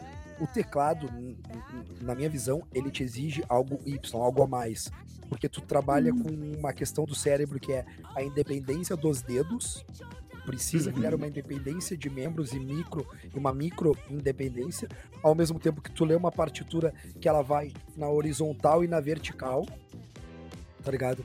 E Uhum. quando tu tá trabalhando isso, tu tocar o teclado, e aí falando de composição que tu vai cantar junto, ele é uma coisa que ele te exige uma independência muito grande, um, um nível de concentração muito grande. Então, hoje pra mim seria assim, digamos, pra mim o piano ele é um dos instrumentos mais completos, vamos dizer assim. Uhum. Uhum. Darwin, teu parecer, por favor. Não, eu concordo plenamente. Eu acho que o piano ele é plenamente com pequenas ressalvinhas. O piano, assim, tu- essa coisa de tu ter uma, um multitasking, de tu usar as duas mãos ao mesmo tempo, tu ter que fazer ritmos né, independentes nas duas mãos, é, é um- uma situação do piano, mas que se aplica também para bateria, por exemplo. É, Também. é Mas- isso. Quando começa a estudar bem a bateria, tu também vai ter a mesma situação. Inclusive, depois eu comento que o quanto me beneficiou estudar bateria para tocar teclado. Depois, É. eu consegui transferir coisas de independência que eu desenvolvi tocando bateria nas duas mãos pro teclado, sabe? Sim. E- Mas o- o- essa coisa de tu ter que cantar junto e tu tá usando dois ritmos independentes já, e tu ter que cantar um terceiro ah, sem ter a- o costume de fazer isso, é- é realmente, isso pode beirar o, impossível, dependendo do nível de estudo que, que a pessoa tá, porque isso sim é, o- é o verdadeiro multitasking, assim Uhum. na música, sabe? E é difícil. E aí o piano vai proporcionar isso muito mais, porque muito, o, o- no violão parece que as duas mãos se agrupam, sabe? Uhum. Tu usa duas mãos pra fazer uma Uhum. coisa. No piano não. No piano tu usa as duas mãos cada uma pra fazer uma ou mais de uma coisa e mais cantar. Então o nível de multitasking no piano ah, pode ter uma curva muito alta, assim. Pode chegar no- muito longe. Uhum. E nesse sentido ele é mais desafiador, sim. E é isso aí, galera. Esse é o meu top 5 de hoje. E eu passo a Show bola de bola. agora. Rodrigo, vou levantar na área aí e tu ajeita. Vou falar. Não, levantei a bola na área, ajeita pro Darwin. Ah, então tá o seguinte, eu vou, eu vou começar aqui o meu top 5. Em quinto lugar, eu vou dizer que esse instrumento é, eu só quero tocar porque nas rodas de, de, de, de estúdio que a gente costuma fazer aqui, sempre rola aquele momento em que as pessoas trocam de instrumento. Um cara foi no banheiro e aquele instrumento ficou vago, aí, porra, é agora, é a minha hora e eu vou lá tocar aquele instrumento. Eu sou Uhum. um tecladista de profissão e eu adoro tocar guitarra e adoro tocar baixo. E quando eu quando rolam essas, essa, essa transição no meio do estúdio, que cada um pega um instrumento diferente, tem um instrumento que eu não consigo tocar, que é a bateria. E o meu quinto lugar é a bateria justamente porque eu gostaria muito de poder fazer essa jam com a gurizada. Porém, eu não consigo. É um instrumento que eu sou uma negação. Ah, eu não consigo nem tocar, sei lá, uh, We Will Rock You na bateria. Negação total, preciso parar e aprender. No meu quarto lugar, vai estar o único instrumento de sopro dessa lista, que é o trompete. Uhum. É um instrumento tão bonito. Como é que três chavezinhas, pra mim é um- uma incógnita, como é que três chavezinhas e um cara tocando num instrumento pequenininho consegue fazer tanta coisa, cara? O meu top 3 agora, 3, 2 e 1, vão ser nessa ideia de que são instrumentos que eu gostaria de tocar. Não é que eu já não tenha tocado eles, eu já toquei eles, mas eu já toquei emulado. Eu já toquei eles num teclado, mas eu nunca toquei a coisa séria, tá ligado? Eu nunca toquei eles na real, nunca toquei o instrumento original. Em terceiro lugar fica o Moog ou Mini Moog, ou todos os, os sintetizadores. Tu vai ver Pink Floyd tocando ao vivo, eles tinham tipo montanhas de módulos, cada Sim. um deles ligados por fios, que é porque esse módulo faz o fio começa o som, esse módulo passa um filtro, esse módulo passa outro filtro, esse faz o negócio pegar reverb. E cara, essa loucura de tocar num instrumento desses, eu queria muito ter pra mim. E que loucura que hoje a gente tem tudo isso ah, se- num sintetizador ou um MIDI, ah, toda aquela parede, a mesma coisa que antes tinha uma máquina Sim. gigantesca de um servidor, né, ah, o computador para ter um processamento, e hoje o smartphone tem muito mais processamento que os computadores que levaram o homem pra lua, tipo assim. Pois é. Mas é aquele negócio que não é a mesma coisa. Sabe quando um purista da guitarra É. diz que é, ele vai, vai gravar num local e o cara diz: Ah, eu tenho esse valvular, esse, essa simulação de, desse amplificador aqui e tenho esse do É, cara. chinelo. E tu diz: Eu quero ficar no valvular do chinelo. Sim, Eu é, não é, não é a mesma coisa. Não é a mesma coisa. Em segundo lugar, eu vou pro órgão Hammond. Uhum. O Hammond é aquele. É o que canta a Mulher de Fases, não é? o Raimond. Ah, selo de piada boa. Olha aí, peguei essa dia. um órgão eletrônico feito para simular o que seria um órgão de igreja, porque nem todas as igrejas conseguiriam ter um órgão com canos, um órgão de tubos Uhum. Uhum. em sua igreja. E foi feito um órgão em que tu podia, de maneira eletrônica, simular essas várias harmônicas de cada tom que tu tá tocando, fazer um som criar-se cheio. O som, de, o som do órgão, o som do Round, ele é muito famoso aí, ele é muito emulado. Vários teclados fazem ele com perfeição, mas tocar num de verdade é uma coisa que eu tenho muita vontade. Cara, quem é, quem é o som de Hammond que tu acha que o cara mais tirava bem, usava bem nas músicas? Cara, tu, tu vai pegar de Purple, cara, de, na, na parte do rock. John Lord, né?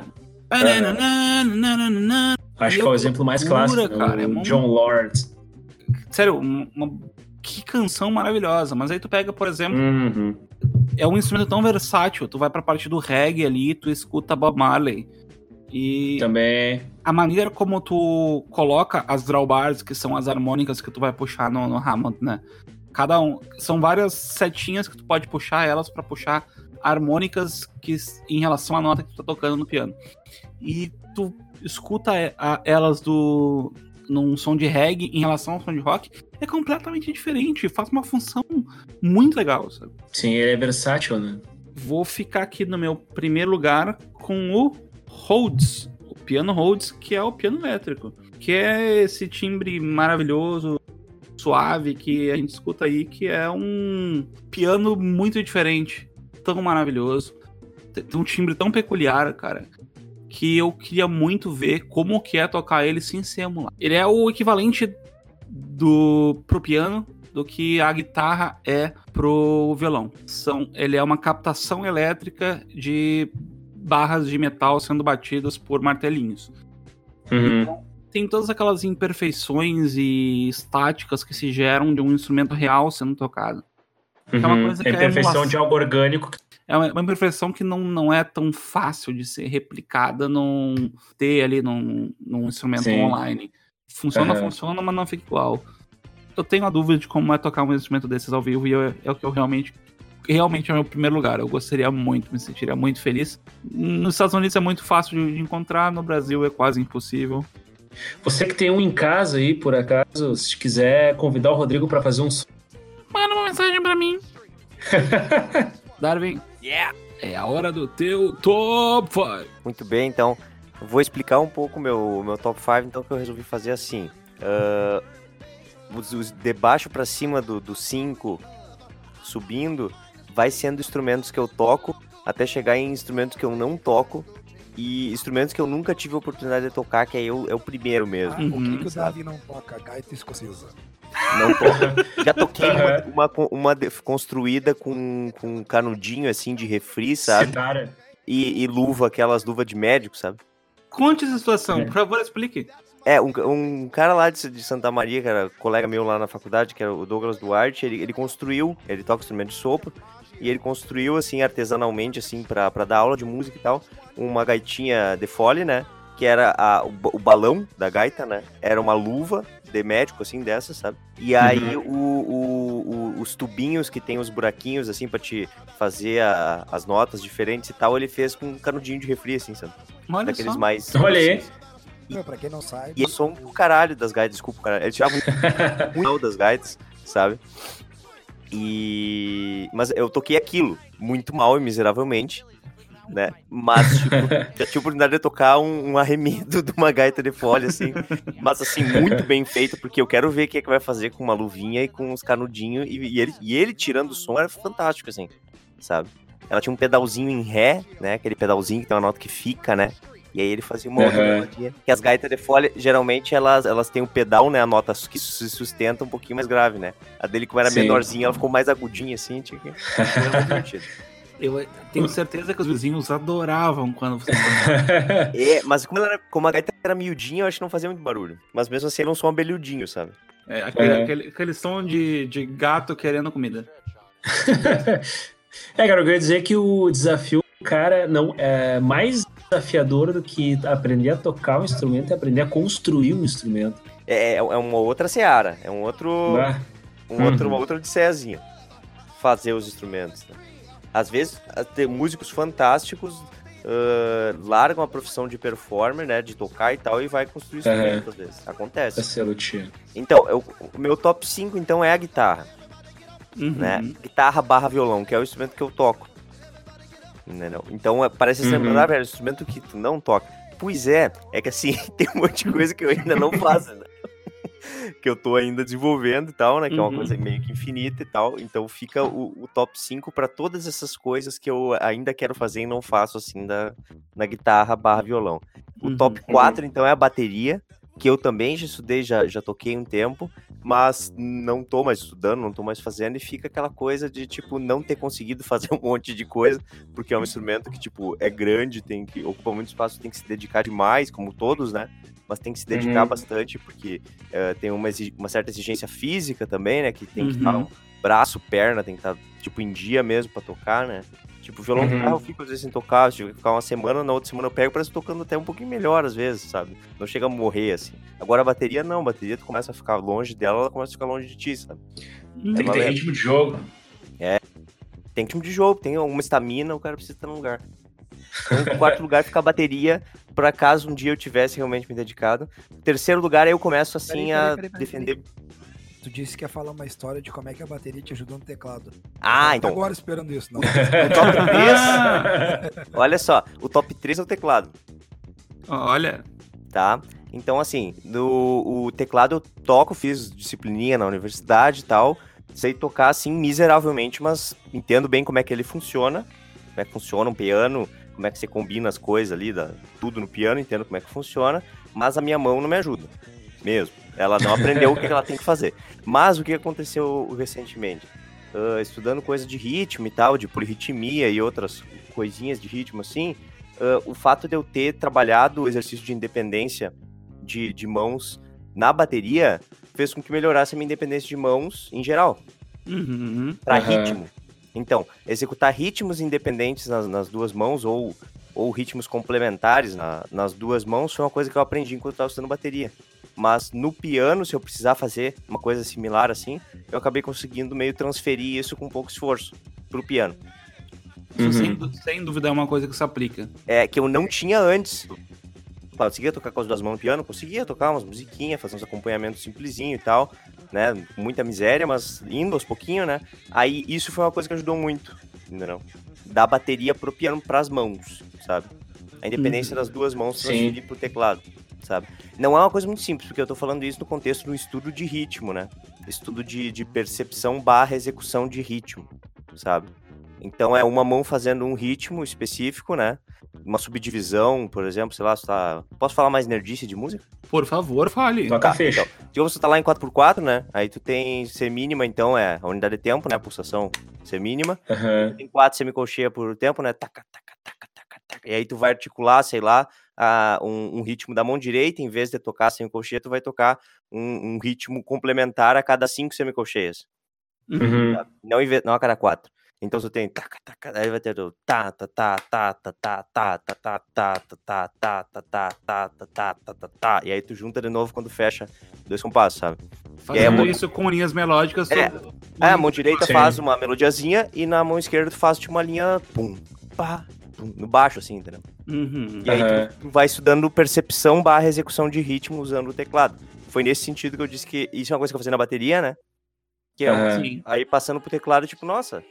sabe? Ajudou e também me permitiu de ritmo.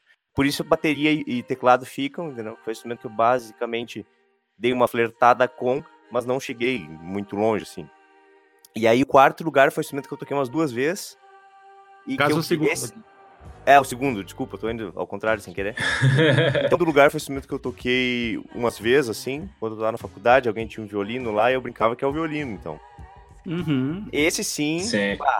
Esse não. é, Tipo, funcionou porque era de corda.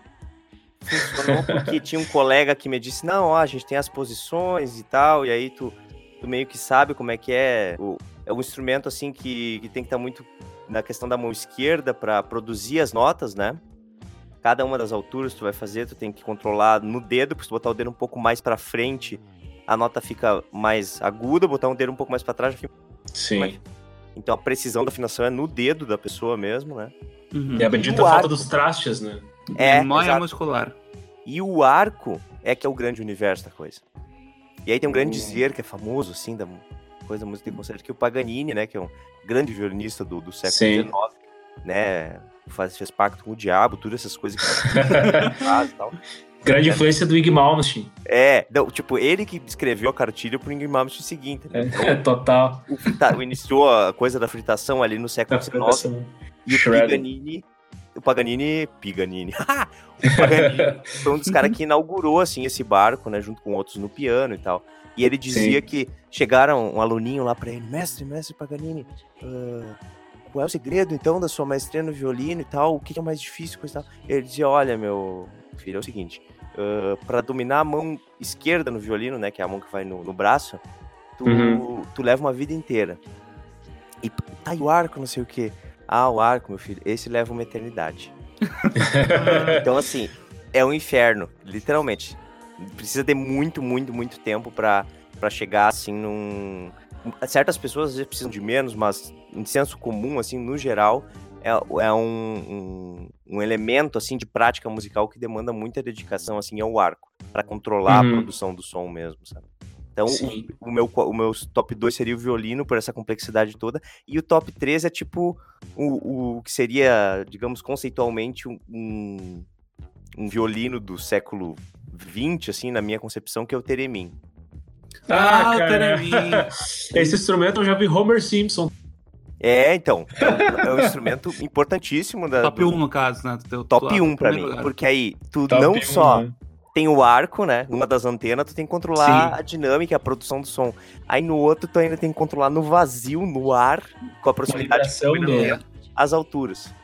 Então é tipo violino eletrônico. Violino on crack. É, violino Aham. do futuro, assim, sei lá. Então ficaria meu top 1 seria o Teremin. Esse eu nunca tive a oportunidade de tocar. Ia ser muito louco, assim. Esse, é, Sofrer, né? realmente. Fica, Porque fica não- à vontade, né? É, no início não ia ser tocar, ia ser sofrer, porque aí o cara é conseguir pegar uma nota no lugar, né? E ele tem um som muito dele, né, cara? É muito. É um instrumento eletrônico mesmo, então tem aquela relação com os filmes de terror, meio de alienígena, Uhum. É. aquela coisinha. Era, era, era, era, era, esse- era esse instrumento que o Paulo. Cara, acho que era eu, que tinha um clipe que. Era, era, era o Teremina, né? Sim, do Pato Fué. É. Era. Não, não. Aham. que é, é tocado de um jeito bem rock and roll naquela música, né?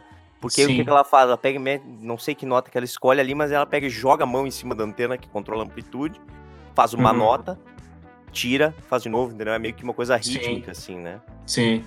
Não é bem melódico, porque aí o pessoal que toca, eles têm até uns jeitinhos de, de distanciar os dedos da mão pra fazer distâncias pequenas. de- No fim é tudo memória muscular, cara. Tipo, É, O cara sabe as posições da mão que ele tem que fazer pra chegar naquela amplitude certa da, é. da antena pra conseguir fazer as notas. É um, é um instrumento complicadíssimo, cara. É mais visual, né?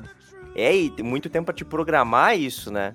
Tem Uhum. que estudar e treinar e treinar e treinar até tu conseguir programar uma coisa que, que se preste a uma, uma performance ao vivo, assim mesmo, pra tocar pra alguém, né? Tem a performance Uhum. mais famosa que, de todos os tempos, né? Que foi uma das primeiras, que foi a Clara Rockberg, que era uma Hum, mulher que tocava e ela Hum. tocava umas coisas assim, tipo, meio difícil, assim, de músicas ca- famosas, assim, do repertório de concerto. E hoje, obviamente, tem mais gente que toca também, assim, mas é um instrumento Sim. assim, que, que, estatisticamente, acho que menos gente acaba se dedicando por causa desse esoterismo, assim, de tu Sim. fazer e, e ser uma coisa no ar, tu não toca o instrumento, tu não Cara, encosta no instrumento, né? A dificuldade Uhum. dele é tão grande que, porque ele é um instrumento 100% elétrico, 100% pegando vibração e captação aí, o- se- dependendo do- do setup que tá no teu palco, tu tem que recalibrar ele. Toda vez que tu vai tocar, tu tem que fazer, ah, então, é, essas medidas que eu conheço aqui, que ah, essa posição pra frente da minha mão é o dó, e essa segunda é o ré, e essa terceira, tem que recalibrar elas pelas interferências que estão tendo de outros instrumentos que estão tocando aqui junto. É uma dificuldade inacreditável, cara. É um instrumento assim impossivelmente impossível. É realmente um excelente Quer, top quer 1. ter um desafio na música? Pega um Teremin. É, É. fa- fa- faz aí o solo de Sweet Ai não. Do Teremin. Do Teremin. E detalhe, sem ser aquela coisa que é os glissando. É, é isso aí. Não, nada disso. Entendeu? Faz com, com as notas separadinhas e tal. Tá louco. É difícil muito. Fechamos aqui com o Teremin como o nosso último instrumento no top 5. Daqui a alguns minutinhos a gente vai fazer a análise musical da banda Cartas na Rua. Já voltamos aí Boa. Escuta um pouquinho da trilha.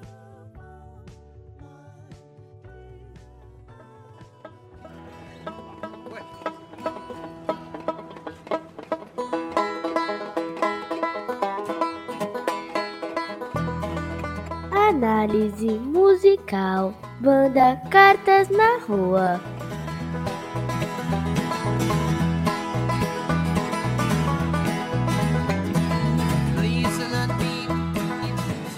Ouvindo aqui, gente, Sympathy for the Devil, depois dessa, análise, dessa vinheta de análise musical maravilhosa, feita pela Nina, a filha do Guilherme, a gente vai conversar um pouquinho dessa banda, a Cartas na Rua.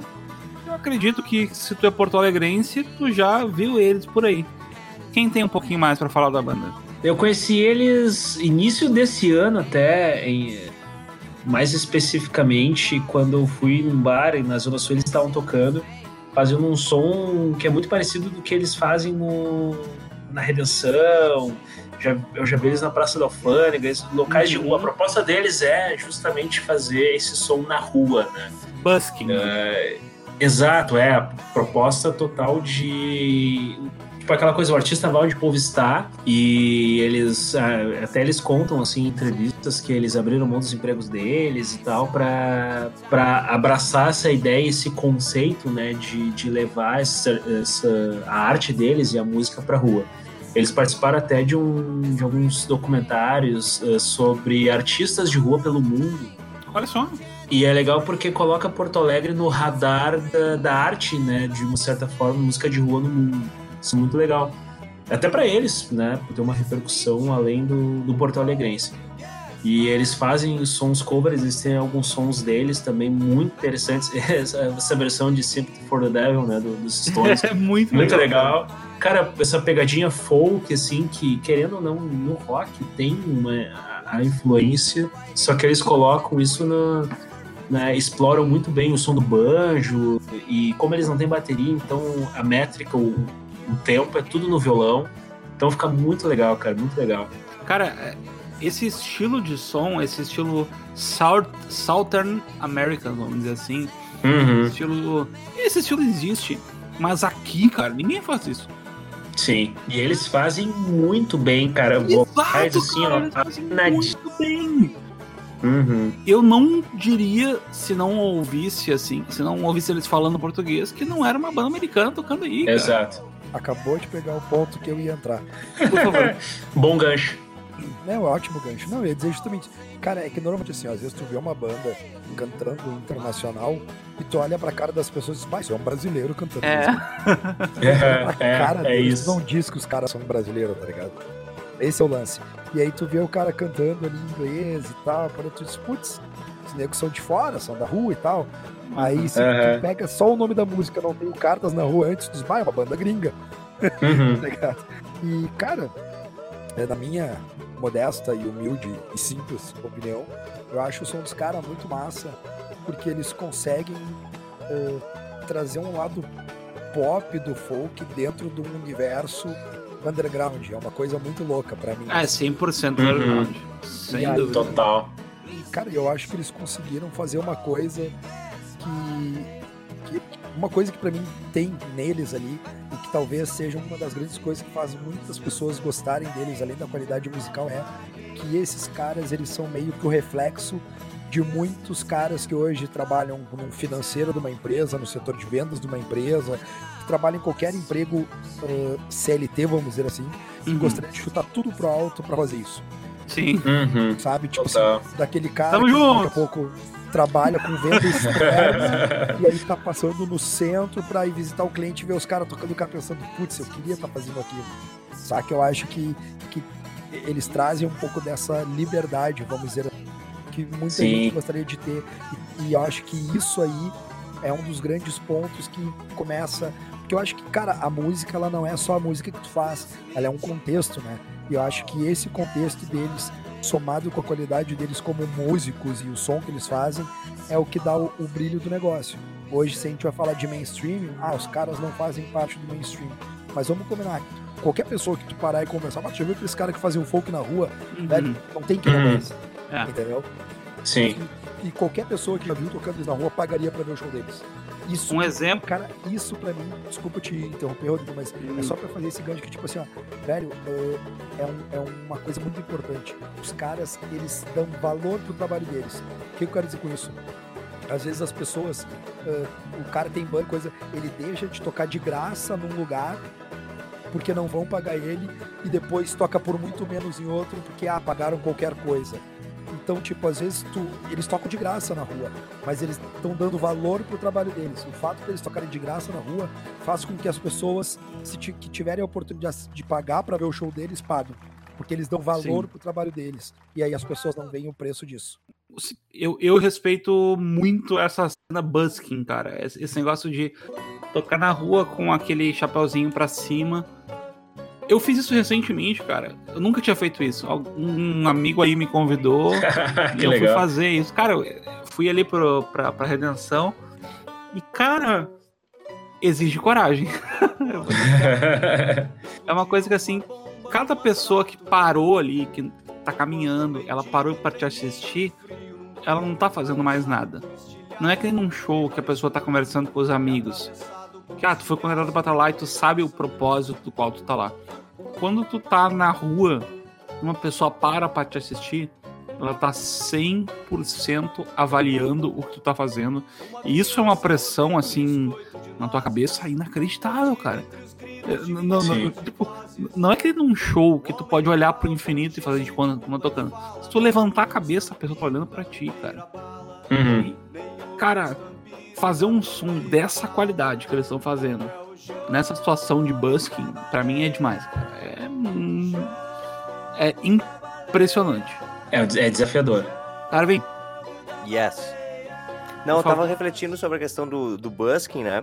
Aham. E, e como é difícil, na realidade, essa situação de tocar na rua. Eu toquei algumas vezes já também assim.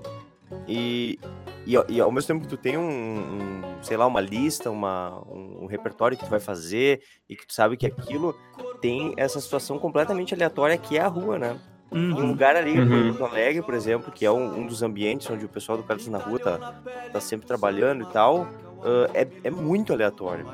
É aleatório mesmo, sabe? Então quem toca, eles já sabe, na realidade, até onde se posicionar, né? Sim. Que, que é um Sim. lugar onde tu, tu vai ter um, um, um, uma- um posicionamento decente, assim, pra, pra não ficar tão no meio da loucura, assim. Né? Em qualquer lugar que dá pra, pra, pra ficar, assim, pra, pra poder tocar, né? E, e- fazer o seu trabalho. E, e, e o trabalho deles, assim, é meio. Tipo, a, a eu, eu lembro as duas, três vezes que eu vi eles, eu ficava perguntando. Mas, tipo, estatisticamente, como é que tu explica uns caras assim, tá fazendo esse som, que não é daqui mesmo, entendeu? Com Uhum. tamanha qualidade que eles fazem, né?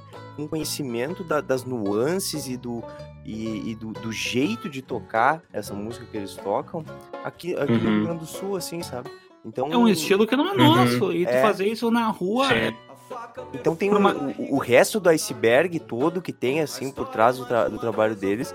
Deve ser muito interessante, sabe? Deve ter horas e horas e meses e anos e tal de pesquisa, de trabalho e de, de dedicação para fazer isso, sabe? E o mais interessante que eu acho, assim, pro, pro, pra- pro pessoal que tá ali na redenção e coisa e tal, é que a coisa é tão boa que, que a- na verdade, tudo isso fica, fi- hum, tipo, fica como o resto do iceberg, as pessoas não veem, elas só veem que chegou alguém ali que tá tocando uma música de, de altíssima qualidade, né?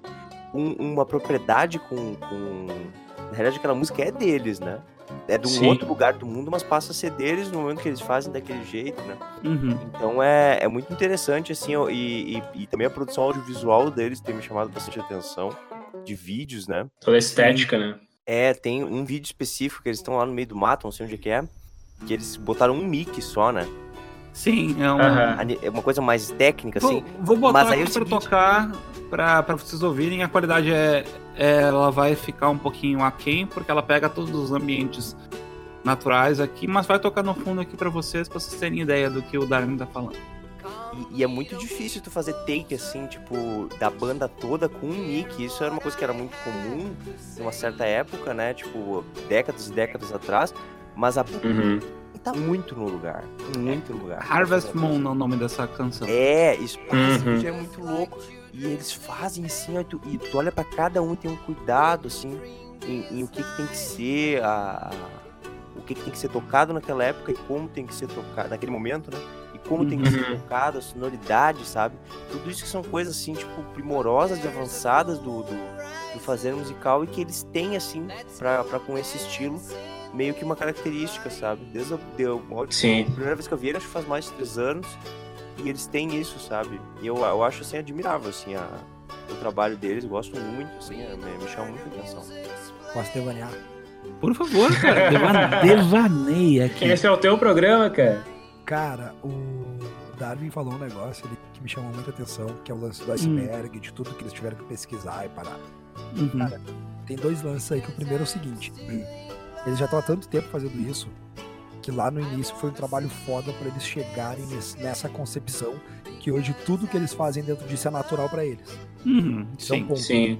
Vira Mas, mecânico. É, exatamente. Só que o, o- isso era só uma observação, mas o grande lance que eu queria falar, assim, específico é que às vezes, cara, e, e aí eu até vou, vou tocar um pouquinho assim naquela coisa que é a ferida de muito músico.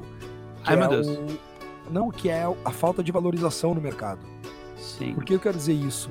Porque muitas vezes o, um contratante vai lá contratar o serviço de uma banda ou artista e, tipo, a grosso modo falando assim, o cara vai lá e te oferece um X e uma lata de Coca-Cola e quer que tu vá Uhum. tocar. Sim. E o que eu quero dizer com isso? É, é Tá te dando uma oportunidade.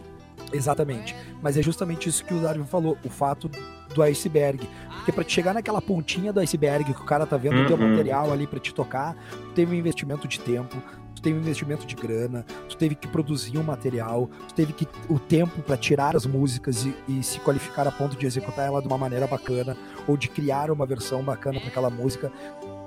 Tu tem a manutenção do teu instrumento, tu tem o custo do teu deslocamento até um estúdio de volta para fazer aqueles ensaios ju- ou se tu Eu vou, colo- eu vou colocar aqui ainda em cima o custo emocional que é ter uma banda, cara. Uma banda é, uma- É. um casamento, cara.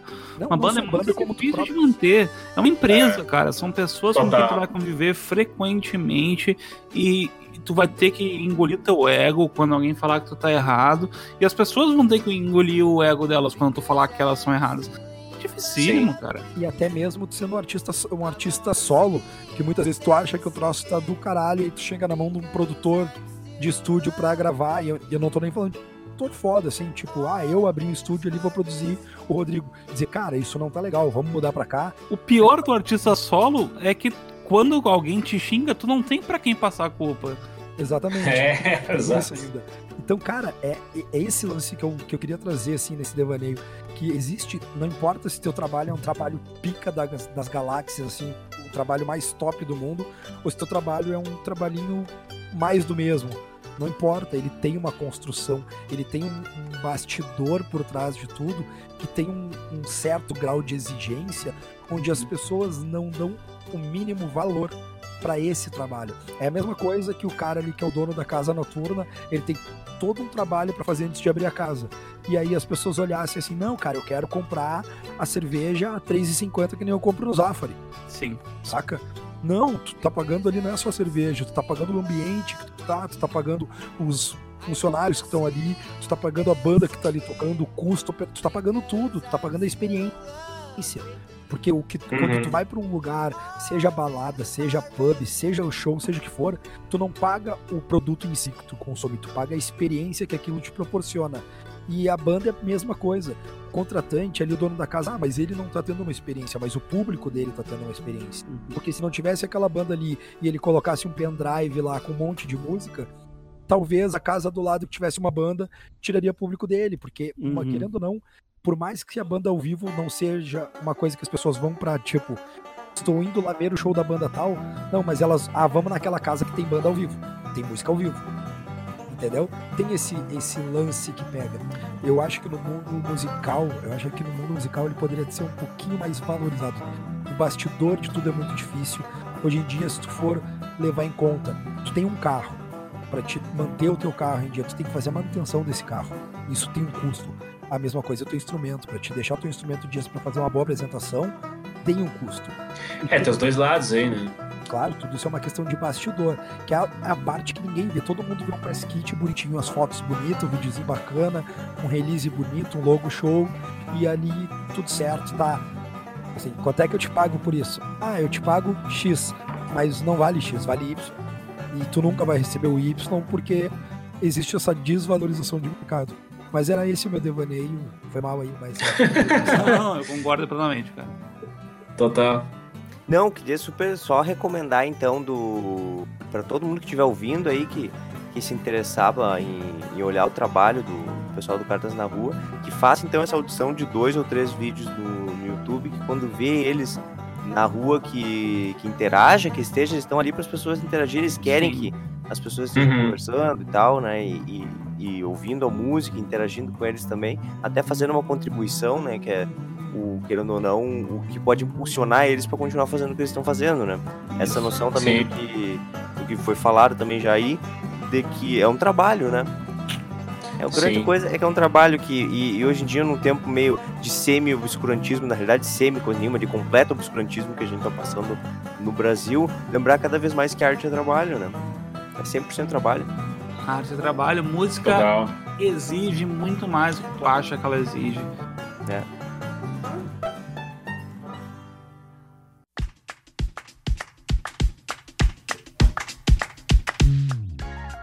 Gurizada, esse foi um episódio um pouco mais longo do que o normal, porque a gente teve o nosso convidado aqui, o Darwin. Isso aí. O Darwin é para trazer um pouquinho de conhecimento pra gente. Se tu gostou desse formato com com comentário de uma pessoa alheia, por favor, cara, vem, fala, compartilha. Sugere, sugere pessoas que venham aqui falar com a gente. Se tu quer que o Darwin volte, adiciona aí, faz a hashtag em volta Darwin. Conversa aqui com a gente no. Facebook, no Instagram, no Twitter. Esse CuscoCast foi um podcast muito legal de gravar. E um beijo aqui do Rodrigo Tâmara. Até a próxima. Então, galera, queria agradecer eh, todo mundo que está nos ouvindo, né? Eh, que, tava, que ficou com a gente até aqui. Agradecer ao Darwin por ter participado do programa e ter aguentado a gente. Mas foram contribuições muito legais. E galera, pegando a- a- um gancho aí do que nós falamos no final da análise musical, só queria dizer para vocês: vamos ser menos haters e vamos valorizar mais o trabalho de quem não tá nos holofotes. Isso ajuda muito e valoriza cada vez mais o trabalho dessa gente. Valeu? Fui! Show de bola, galera. Neto se despedindo aí. Valeu quem ficou até aí. Lembre-se que você é um guerreiro, você aguentou né?